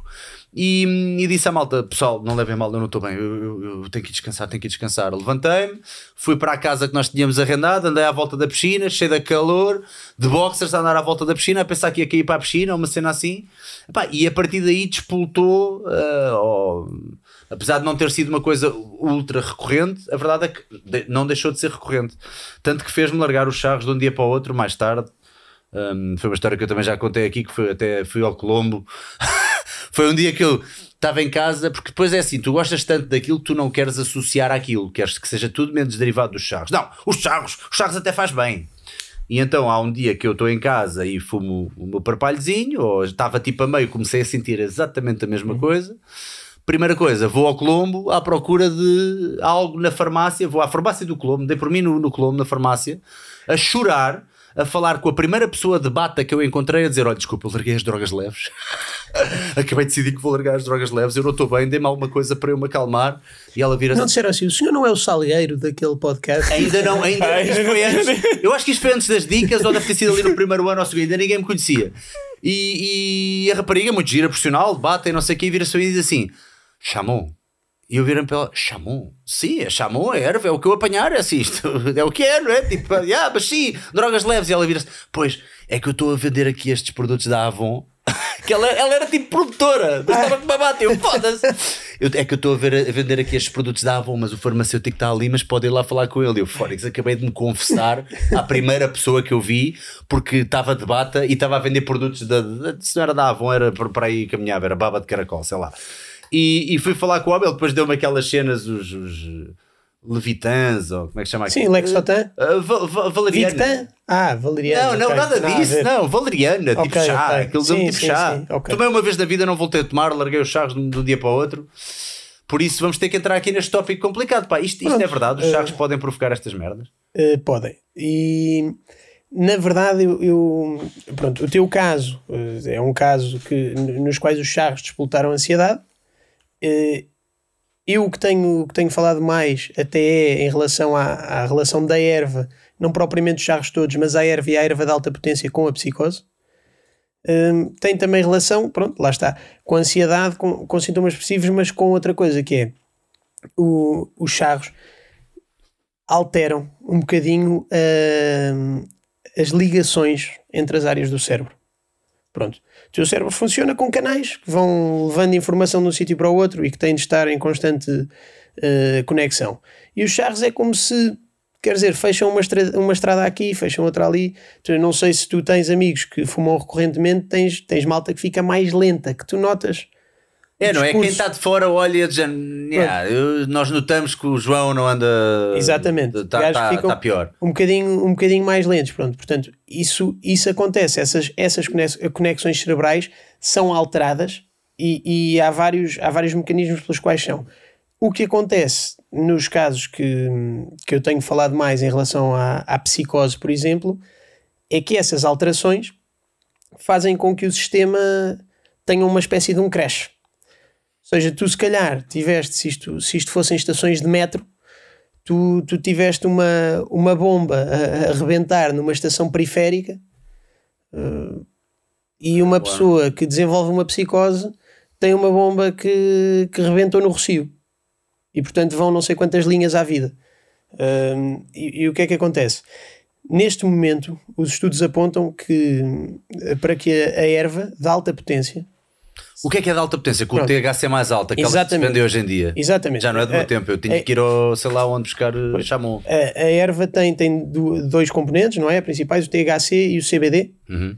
Um, e o THC é mau uh, para o cérebro, assim em termos uh, objetivos. É bom para a moca, mal para o cérebro. É bom para a moca, exatamente. E portanto a malta, ao longo dos anos, foi procurando erva cada vez com mais THC e menos CBD. O que parece é que as ervas mais equilibradas têm um risco muito menor de fazer com que as pessoas desenvolvam psicose, mas estas ervas de alta potência, com um grande teor de THC e um baixo teor de CBD, são responsáveis por 20 a 25% de todos os casos de psicose. Claro que depois, Caraca. depois podemos dizer assim, eh, Mas é o é- grosso da, erva que, que é consumido hoje em dia ou não? É que eu não tenho noção. Em Portugal eu não faço ideia porquê. Eh, há poucos estudos Não que é- vão é a fundo. debaixo da Não é regulado, É não é regulado. Sim, É sim. não Não, mas calma, mas no Reino Unido eh, também não é regulado e no Reino Unido eles têm uma quantidade enorme de estudos e sabem que o skunk, que é como eles chamam este, é, é o tipo de erva que está mais na rua e eles sabem a percentagem, eles estudam em laboratório a percentagem de THC, a percentagem de CBD quando fazem estes estudos. Um, e portanto, estas, estas ervas de alta potência neste momento são responsáveis por 20 a 25% de todos os casos de psicose. Claro que são em idades específicas. E pessoas assim na, na fase da adolescência, início da, da vida adulta, têm uma propensão maior para desenvolver estas doenças, estas quebras de contato com a realidade. Há uma E idade de risco, portanto, há uma baliza de risco. há uma baliza de risco. Que é, que é até, que, até que idade? Ou entre que idades? Eu diria abaixo dos 25 anos, eh, totalmente proibido, abaixo dos 30 n- não seria muito aconselhável. Por isso é que eu, por exemplo, não tenho problema nenhum que tu me digas, tens um doente oncológico que tem dor e que se fumar um charro eh, Acalma. reduz a dor e quer fumar, opá, à vontade, quer dizer, não, em termos pelo menos das consequências eh, psiquiátricas, não, não me parece grave, percebes? Agora, para, para pessoas abaixo dos 25 anos, eu acho que esta ideia tem de ser, esta mensagem tem de ser passada. Estamos a falar de doenças psicóticas que podem ser várias, mas que tendencialmente evoluem e a doença psicótica mais conhecida é a esquizofrenia. Portanto, são estas quebras de contacto com a realidade, as tais em que as pessoas têm a certeza que estão a ser perseguidas e ouvem vozes eh, que não estão a ser Sabes, emitidas. foi por isso, foi numa situação destas na Faculdade de Medicina que eu decidi, tive a certeza que não queria ir para a psiquiatria. Foi, e assustou-me imenso, e acho que mesmo para um estudante de medicina na altura, eu estava no sexto ano a fazer, no quarto ano a fazer o estágio de psiquiatria, e nós víamos, víamos doentes, íamos entrevistá-los e etc. E nunca mais me esqueço, uma das coisas mais assustadoras e mais desconfortáveis para mim foi entrevistar um jovem, pá, de 24 anos, estava lá internado, pá, com, diagnosticado com uma esquizofrenia e que tinha tido um episódio inaugural por causa de consumo de, de erva e que de um dia para o outro tinha começado a ter estes pensamentos persecutórios. Ele ah, ouvia espadas e achava que alguém o queria matar, tornou-se perigoso, portanto andava ah, e agressivo. E aqu- aquilo que, que me deu imenso respeito e disse assim: pá, eu isto não vou ser de certeza, foi a fragilidade que nós temos. Isto é uma roleta russa, portanto, corre muito bem a muita gente. Mas quando eu vi aquele tipo, pá, era um tipo igual a mim. Pá, um tipo de 24 anos, tinha uma vida, estava a estudar, curso superior, um futuro pela frente, uma família rica e não sei o quê, ficou inválido. Pá, por causa. é É, uma roleta é russa. É uma roleta russa. Pá, e, e isso foi, agora eu não sei se tinha contado. E eu disse assim: eu é certamente uma especialidade que, que eu não quero ter, porque isto é absolutamente assustador. E tu às vezes não consegues dizer quem é que vai cair na roleta, quem é que, quem é que tem a bala e quem é que não tem. Quando estás a, tenho, tenho, tenho um amigo que acabou o curso de medicina e, também teve um episódio e, e neste momento não exerce, porque, Porque basta, basta um, não é? Basta um. Quer dizer, Episódio depende, a- aquilo normalmente, o que, o que se pensa é que está associado a uma predisposição genética. A grande maioria das pessoas não vai desenvolver psicose, atenção. Não é isso que eu estou a dizer. É uma franja muito curta das pessoas que vai desenvol- desenvolver Mas psicose. existe? A questão é que o consumo é responsável, pelo menos pelo trigger, é o, é o fator de ativação em 20 a 25% dos casos. E é muito. Eu acho é que há uma, uma ideia errada do conceito de droga leve. Pronto, isso é a única coisa que me preocupa. Por exemplo, o CBD até tem sido estudado como um potencial terapêutico. Hum, E- há e que é estudos que, que- dizem que é neuroprotetor, que é hoje em dia. CBD? O CBD, pronto. Os, os estudos mais Está muita recentes que gente eu a li- tomar, a diz- eh, alguns dizem que não sentem nada, outros dizem que sentem. Oh, e, e depois há, há- há- há- há, resultados dispares, pelo menos é o que as pessoas dizem. é? Há quem sinta com muita energia e que não consegue dormir com aquilo, e há outros que, por- por- pelo contrário, ajuda a reduzir eh, as dores ou algum tipo de Os últimos estudos que eu li, li uns estudos que, que diziam que tinha potencial de, de ser neuroprotetor até, e portanto de se poder estudar para uma eventual para, para tentar eh, fazer tratamento para as psicoses, mas os últimos estudos que li é que não faz nem bem nem mal. Pronto. Eh, é assim a última evidência do- dos estudos que eu li. E o que eu costumo dizer às pessoas, quer dizer, em relação a tudo o que ainda não tem assim uma evidência científica robusta, é, epá, se vos faz sentir bem, se sentem melhor, opá, ok, também não, não, não vou dizer a erva em concreto com alto teor THC, eu tenho dados eh, concretos, estudos fundamentados, bem desenhados, que provam que tem um risco enorme, eh, quer dizer, um risco enorme, lá está, naquela franja de pessoas que já têm propensão para vir a desenvolver estas perturbações, mas tem este risco associado. O CBD eu não, não sei, é A como quando... Organização Mundial de Saúde é perentória nisto. nisto. É muito mais até conservadora e é muito mais pela, pela precaução do que muitas vezes nós temos aqui no discurso nacional. Atenção. E, e, e podes. Então, então não estabeleces, por exemplo, uma comparação como muitas vezes fazem com o álcool e com o tabaco? Não porquê? Isto é, eu costumo ter muito esta discussão. O álcool mata mais, incomparavelmente mais eh, por ano, até porque estas pessoas não, não morrem, não é? Na hora, têm só a vida delas estragada. Uh, de alguma forma. Podem ter sorte e ser um Delas, episódio. das famílias e de. Claro, claro, claro. podem, claro. podem ter sorte e ser um episódio isolado, embora isso seja muito pouco frequente, mas todos também temos Então, exemplos. normalmente, quando abrem essa porta, é en- entraram. Tu, tu nunca tiveste nenhum amigo que tivesse fumado erva e tivesse batido mal. Aquilo que a malta chama bater mal. Sim, sim. uh, Pronto. Às vezes isso são episódios Más exposições, desmaios uh, tam- também. Não, mas eu, por Mas, exemplo, mas tenho quando dizes bater mal a nível psicológico, por acaso tem, tem, tem um ou dois que tiveram inclusive a que andar a ser uh, acompanhados e na altura tiveram, uh, tiveram uh, reações que até na altura foram diagno- diagnosticados como bipolares, que também foi triggered pela, pela, pela erva, sim. Mas sim, continua. um- pronto, eu, eu, por exemplo tenho, tenho um amigo de- que, que teve o que nós chamamos de autoscopia, portanto via, via-se fora do próprio corpo. Isso às vezes são episódios psicóticos breves. E essas pessoas, pessoas que tenham esse tipo de experiência, não devem de todo uh, fumar erva. Uh, agora, é, é difícil e era um bocadinho o que tu estavas a dizer.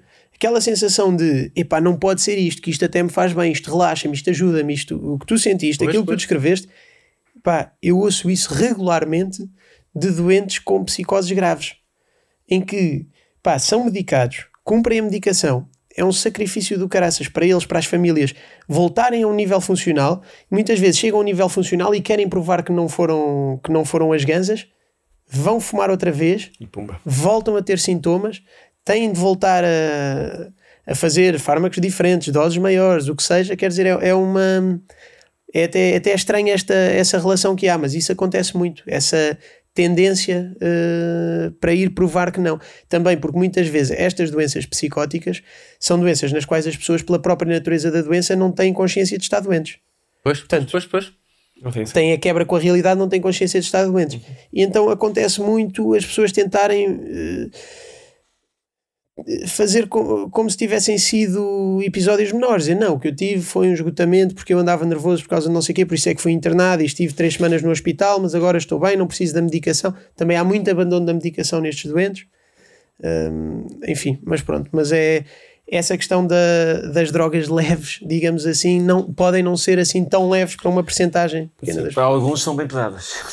Pois, pois, a questão é essa. A questão é essa. Então, uh, vocês, como mesmo, mesmo que saiam agora da vossa pele de- médicos, uh, são contra a legalização, por exemplo, das drogas leves, porque acham que lança uma má mensagem? Eu, eu, eu não sei qual Porque eu próprio ainda não sei responder a esta questão. Pronto, aquilo que eu acho. Por causa disso. Aquilo que eu acho, sempre aquele princípio, tu dirás a, a tua opinião. Sempre que seja para um princípio terapêutico comprovado e para determinado tipo de situações, Ok. eu acho que está comprovado. A, a, a ciência mostra isso. Agora, há toda uma franja em que o Henrique dizia em que há um risco pá, elevadíssimo para gente muito jovem de ficar com uma vida estragada. E portanto, eu acho que deve ser dado acesso a quem beneficia do ponto de vista terapêutico desse tipo de, de, de substâncias. Agora, a liberalização total, dando acesso a, estes, a estas camadas de risco, por, muitas vezes nem têm responsabilidade para tomar a decisão. Precisamos ter noção disto, não é? Um adolescente não tem provavelmente a, a, a, responsa a responsabilidade de dizer assim: olha, isto se, se pode toda a gente, às tantas não faz mal nenhum. Não é bem assim. Portanto, eu acho que para quem precisa e para quem é seguro e está comprovado, sim. Para os outros, pá, muito, muito cuidado. Ok, a ver essa. Eu, eu partilho disto, ou seja, tudo o que está cientificamente comprovado, epá, completamente a favor. Até sou um bocado mais liberal no, nestes casos que eu estava a dizer, doentes oncológicos, etc. Se as pessoas, quer dizer, sentem-se bem, epá, ok, não há grande evidência, mas também quer dizer que, que mal O é que. risco versus benefício aí risco, é benefício, tão epá, perto, Eu fumem, aí concordo contigo também. fumem à vontade, epá. Hum, agora, acho que há um risco. Uh, também me podes dizer assim, mas se se legalizar, nós conseguimos controlar a percentagem de THC e de CBD e a erva que fica disponível é erva que já não tem um risco Tem um bom equilíbrio. porque a- as ervas equilibradas não têm hum, um aumento estatisticamente significativo em relação à incidência na população geral. Hum, e portanto pode- podes-me trazer esse argumento. Eu gostei muito de um argumento que eu vi de um, de um professor eh, escocês, daqueles gajos que é o, o principal estudioso desta matéria eh, no King's College, que é o Robin Murray. E ele, ele disse uma coisa com a qual eu concordei muito: é que os estudos em laboratório e os estudos com ratos e depois os estudos em humanos são todos muito caros. Pá, mas os americanos são grátis. O gajo dizia isto assim. E os americanos aprovaram numa data de Estados, e Exato, os exato. canadianos também. E portanto, acho que nós também podemos ver como é que foi implementado, quais foram as consequências, Uh, houve ou não um aumento grande das psicoses nesses estados e, e, nessas áreas do Canadá? O Canadá nem sei se é nacional. Acho que é nacional. Uh, é bem capaz. Mas, portanto, onde surgir estudos? Esses estudos vão, vão ser feitos e nós, neste momento, eu acho que estamos numa circunstância na qual podemos esperar por evidência. Uhum. Ok, mas uh, até lá mais vale então uh, estar quietinho e se calhar. Nunca te esqueças que podes ser tu aquele 1%. Pois, pois, epá, mas isso dito assim, uma pessoa também nem atravessa a estrada, não? Mas sim, mas sim, mas sim. Epá, claro. Vai lá dizer isso a um miúdo de 15 anos. Mas tu ah, escolhes, é, mas é uma escolha. Aí é uma escolha. coisas que não vêm, ou, ou tem essa. Por acaso, é, foi bom esse abrolho que tu deste, que foi tu viste isso a acontecer à tua frente. E tu, Henrique, acho que apanhas com muita Epá, malta. É muita eu, gente. Eu, é muita gente que tu apanhas. Por acaso, agora. Uh Agora, no serviço de urgência eh, em que estou, no Hospital Beatriz Ângelo, não tenho tido tantos casos. Mas eu diria que no São José internava pelo menos um, dois casos por semana de miúdos, de miúdos nestas circunstâncias. E depois trabalhava no internamento. Eu neste momento não estou a fazer. Um a dois por semana? Com, com, com Sim, a vida deste, Ou melhor, que apareciam, que apareciam no, porque eu, eu aí trabalhava na urgência e no internamento. Pois, pois, pois. Eu neste momento não estou a fazer internamento. Portanto, também estou enviesado. o próprio mas eu, mas eu apanhava, pá, todas as semanas tínhamos miúdos a entrar no hospital. Isso é. Tem caras, tem famílias, tem nomes. Claro, claro, claro, claro. Não é assim uma coisa tão inofensiva. Caramba, mano, caramba. Porquê que, não, porquê que não me disseram isso há uns anos atrás? Pá? Tu tiveste Teria, sorte, hã? mas tu foste tu que tiveste sorte. Não parece ter tido uh, não, essa não, quebra. É o que eu estava a dizer, não, tu foste tu que teve sorte. Não, não tive essa quebra de, de, com a realidade, apenas abriu algo em mim que foi o medo de cair para o lado ou o medo de, da degradação física de alguma forma. Uh, e depois tive outro evento também, eu, uh, e que aí já, já tem a ver com outras coisas.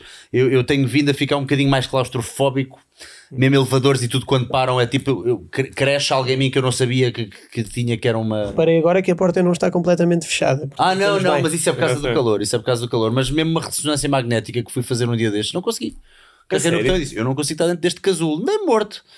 Eu tenho que conseguir sair eu pelas minhas mãos. Agora, eu chamar um gajo que ainda vai demorar um minuto a vir ter comigo. Mas isso na ressonância magnética é porque estás muito bombado, senão já tinhas mais claro, espaço. Também não cabias, não é? Não, cabe, não, mas tive que ir àquelas ressonâncias magnéticas abertas que okay. há uma Odivelas, fui a Odivelas a uma ressonância, tive que ir a Odivelas, estou a brincar, estou a brincar. Uh, uma ressonância magnética daquelas abertas à volta e mesmo assim custou-me, e foi engraçado que todas as pessoas que eu vi lá, só para fechar já agora para falar um bocadinho de claustrofobia, um bocadinho de claustrofobia antes de irmos embora. todas as pessoas que eu via entrarem lá estavam a tremer, já tinham vindo de outro sítio onde tinham tido o trauma certo. de não conseguir estar fechadas, e lembram de ver uma velhota a sair, toda suada, tipo a tremer ainda, e a, e a, e a rapariga que estava tipo com, com, com, a coisa para, para preencher, com o papel para preencher, vira-se: Oh, dona, não sei o que, então, correu bem? E ela mais ou menos, mais ou menos. E eu fiquei logo a olhar para ela e eu já percebi. Já percebi que isto é igual ou pior que o outro.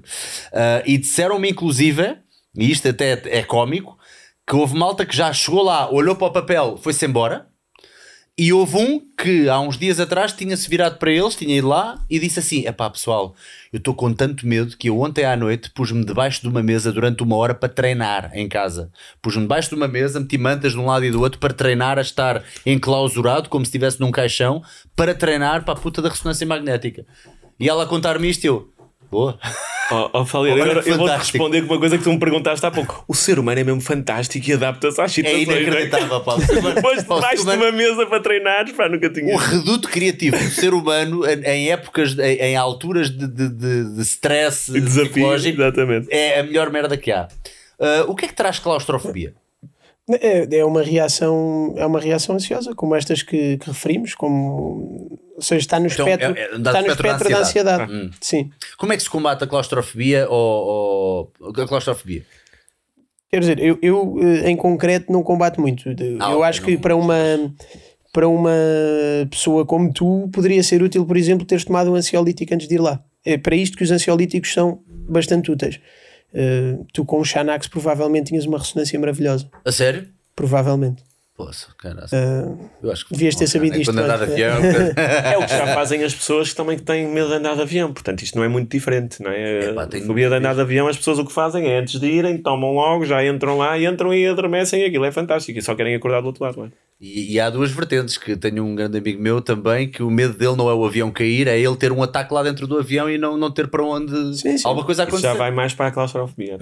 Yeah. Sim, vai, é assim, é tudo dentro do, do mesmo espectro eh, que depois termina na POC, mas, mas que é uma conversa É mais, outra- mais outra complexa. conversa. O que é, que é isso? O que é que é isso? A é perturbação, a obsessiva. perturbação obsessivo-compulsiva, Ok, ok, ok. que já são ideias que, que nós dizemos egodistónicas, ou seja, ideias que a pessoa sabe que são dela, mas que são intrusivas, que ela não consegue deixar de ter e que depois arremetem para, para compulsões. Para, podem ser rituais de todo o tipo, podem ser. Pronto, Mas, É mas, por exemplo, a perturbação obsessiva compulsiva, tu podes ter traços de estas perturbações. Não, as pessoas, atenção, Uma coisa é teres traços, outra coisa é teres uma perturbação da personalidade. Pronto, e, e podes As- ter traços. Eu, eu tenho algumas tra- alguns traços obsessivos, toda a gente tem traços de alguma coisa. Pois, não, claro, não, claro, e toda claro. a gente tem um determinado nível de traços obsessivos, não, não, não conseguias Somos todos funcionar. poucos. Uh, tem- as pessoas dentro da sua personalidade normal, várias, é assim, várias das características que nós falámos hoje da parte patológica fazem parte obrigatoriamente da pessoa normal. E até Quer dizer, fazem dela melhor profissional, melhor Pega- pai, melhor mãe, pega, melhor. na, é? pega na depressão. Quer dizer, uma pessoa sentir-se triste é essencial.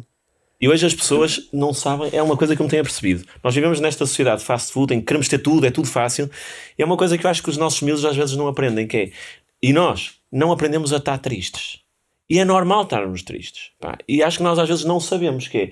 Ou achamos que temos de estar muito felizes, ou pá, não, às vezes temos de saber estar tristes. E é normal ta- ta- estarmos tristes. E acho que isso é uma, é uma coisa que é uma, é uma aprendizagem também. Saber absorver um bocadinho aquele, aquele É normal. yin yang, não é? Tipo, saber Sim, o... mas é isso, é porque é normal. Uma pessoa não pode ter um evento uh, adverso na vida e não ser capaz de sentir tristeza. Pois, pois, pois. é? E às vezes há pessoas que, que, que me procuram para as tratar com eventos eh, pá, horríveis na vida delas, muito recentes. Eh, e, e, por exemplo, essas pessoas normalmente, a não ser que obviamente haja indicação para isso, mas tendencialmente não medico, eh, porque acho que há um nível de tristeza que é normal e é essencial. É o luto, o luto quando morrem Claro, familiares. claro. É, o, o luto é uma coisa que, Deve ser feito, Deve as ser pessoas feito, devem é? fazer o seu luto. e, e que não se deve afogá-lo em medicamentos. Pá, o luto deve ser feito. Uh, para, para fechar, gostava então, que é para também terminarmos numa nota positiva, que vocês, um de cada vez, desse, uh, e, e se calhar pegando um bocadinho nisto tudo, uh, conselhos assim um bocadinho mais específicos, como, uh, como falaste há bocado, obviamente que isto não é pintar tudo com o mesmo pincel, mas uh, com uma exposição.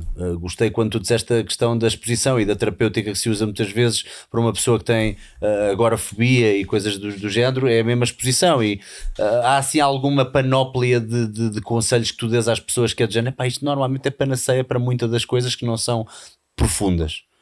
É um estilo de vida saudável, acho que é mais ou menos o que nós fomos falando aqui, um estilo de vida saudável, Uh, fazer, fazer desporto de forma moderada, alimentar-se bem, ter bons hábitos de sono.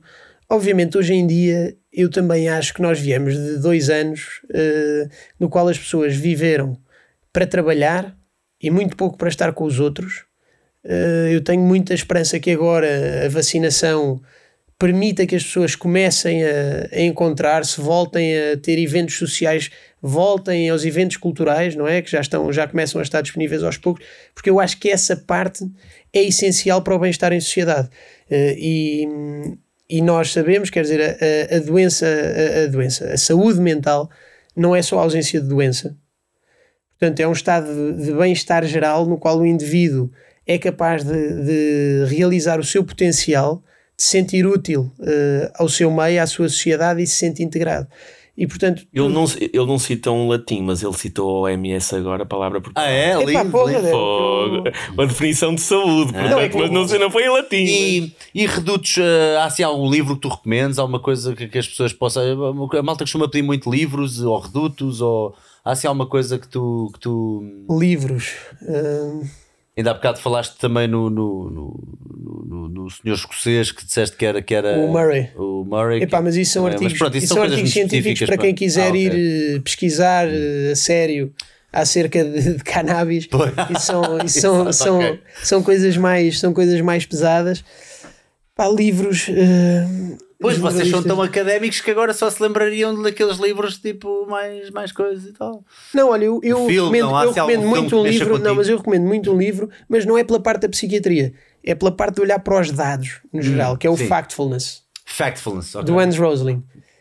Pá, é um livro que eu acho que está brilhante na forma como é construído e que Boa. nos educa a olhar para, para os factos e para, para os dados de saúde de uma forma diferente e que dá uma, uma perspectiva bastante positiva daquilo que é a evolução da humanidade. Uh, obviamente aquilo é adaptado a economia e saúde, economia da saúde, digamos assim, mas é, é bastante positivo e, e, e realista ao mesmo tempo. Mostra-nos mostra uma forma boa de olhar para dados. E, e, tu, pessoalmente, que tipo, de, que tipo de coisas é que tu utilizas para fugir um bocadinho a essa.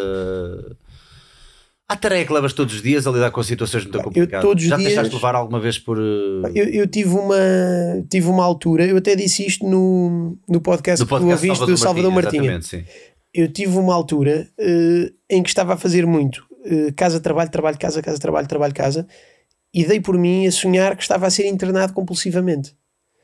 E pensei, pá, não, eu tenho de arranjar aqui alguma maneira.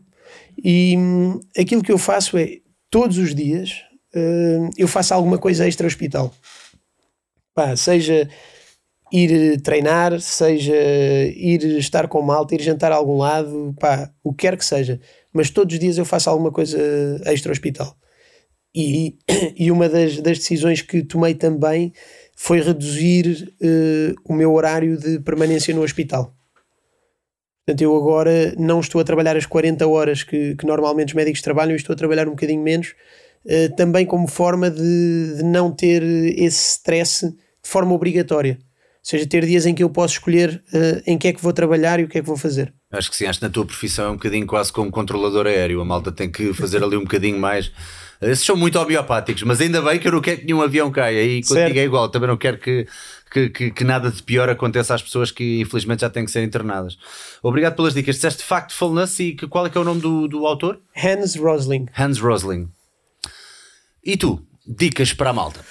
Duas coisas. E referências, que eu já, já vi, fizeste a cara de quem tem uns livros bacanas para a malta. Então, duas coisas. Um, primeiro, pá, o estigma. Falamos há pouco. Eu acho que pá, está na altura de quebrar este preconceito que existe sobre a saúde mental são, são imensas pessoas. Eu acho que é muito normal toda a gente na, na, sua vida, e os, os dados mostram isso.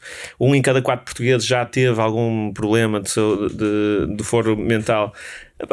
E normalizarmos isto. E acho que isto começa por pessoas, olha, por conversas como esta, pá, pessoas que são ídolos de, de tanta gente como tu ao, ao Salgueiro chegarem e dizerem, pá, eu também sou humano, eu já passei por isto, isto é tão importante para tanta malta que se, se julga completamente sozinha para perceber que não estão sozinhos e não estão.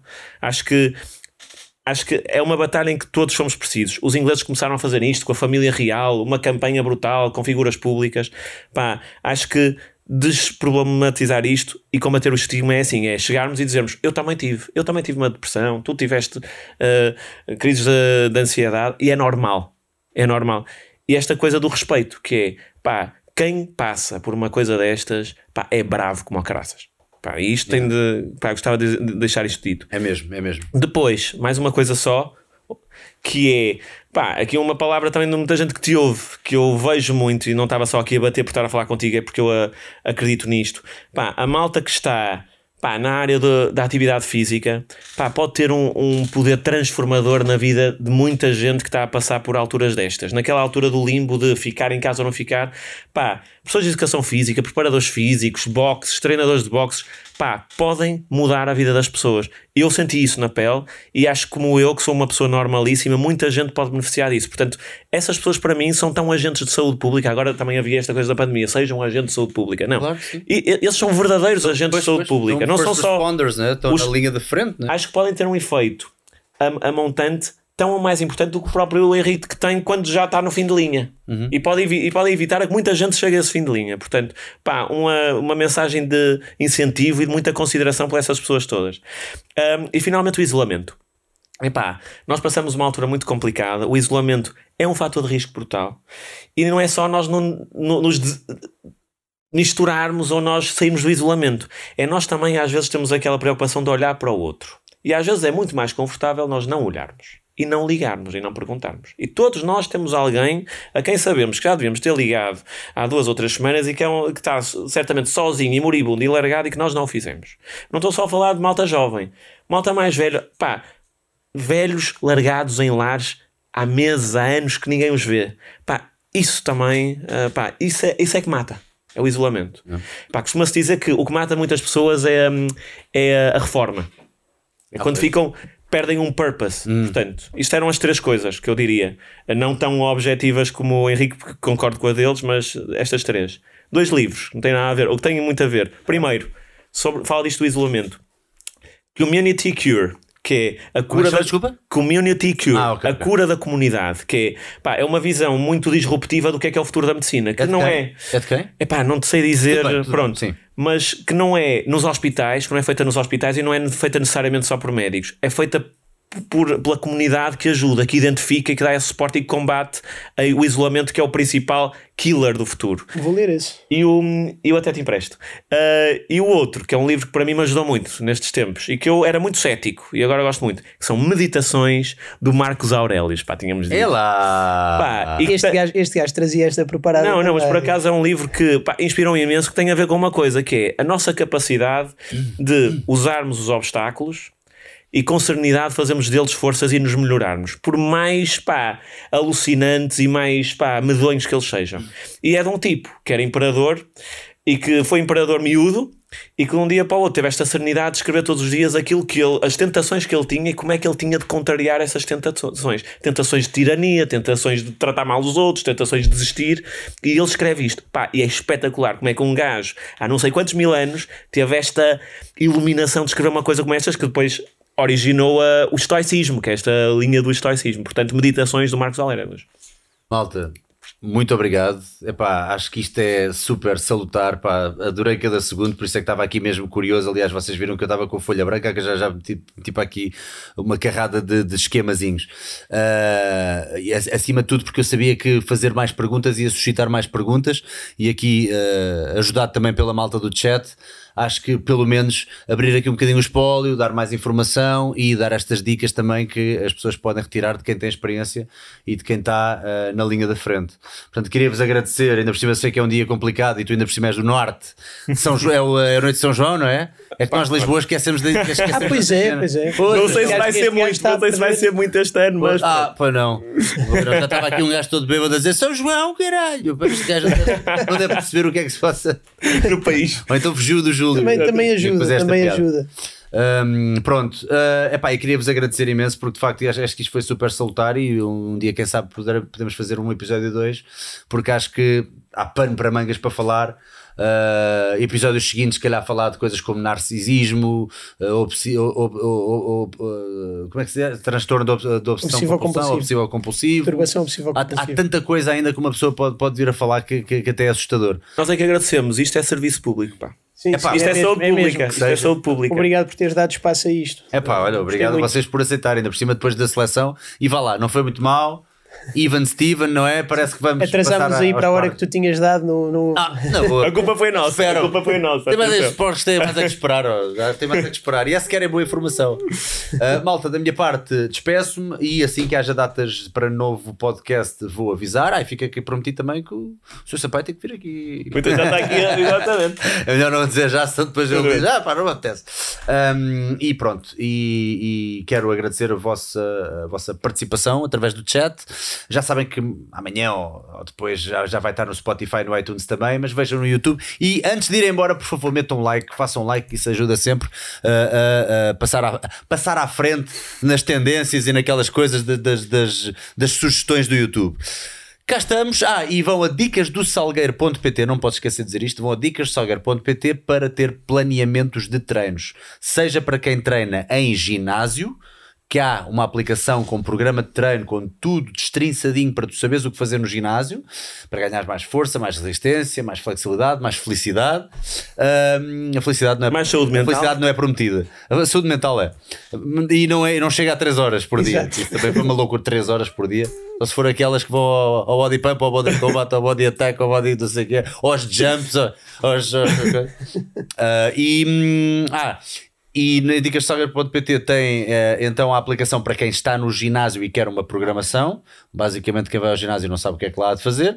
E ah, tem também os treinos live que podem fazer três vezes por semana comigo via Zoom e que depois ficam no site. Portanto, quem não puder àquela hora, no problem, no dia a seguir, fazes quando puderes, porque fica tudo lá no site.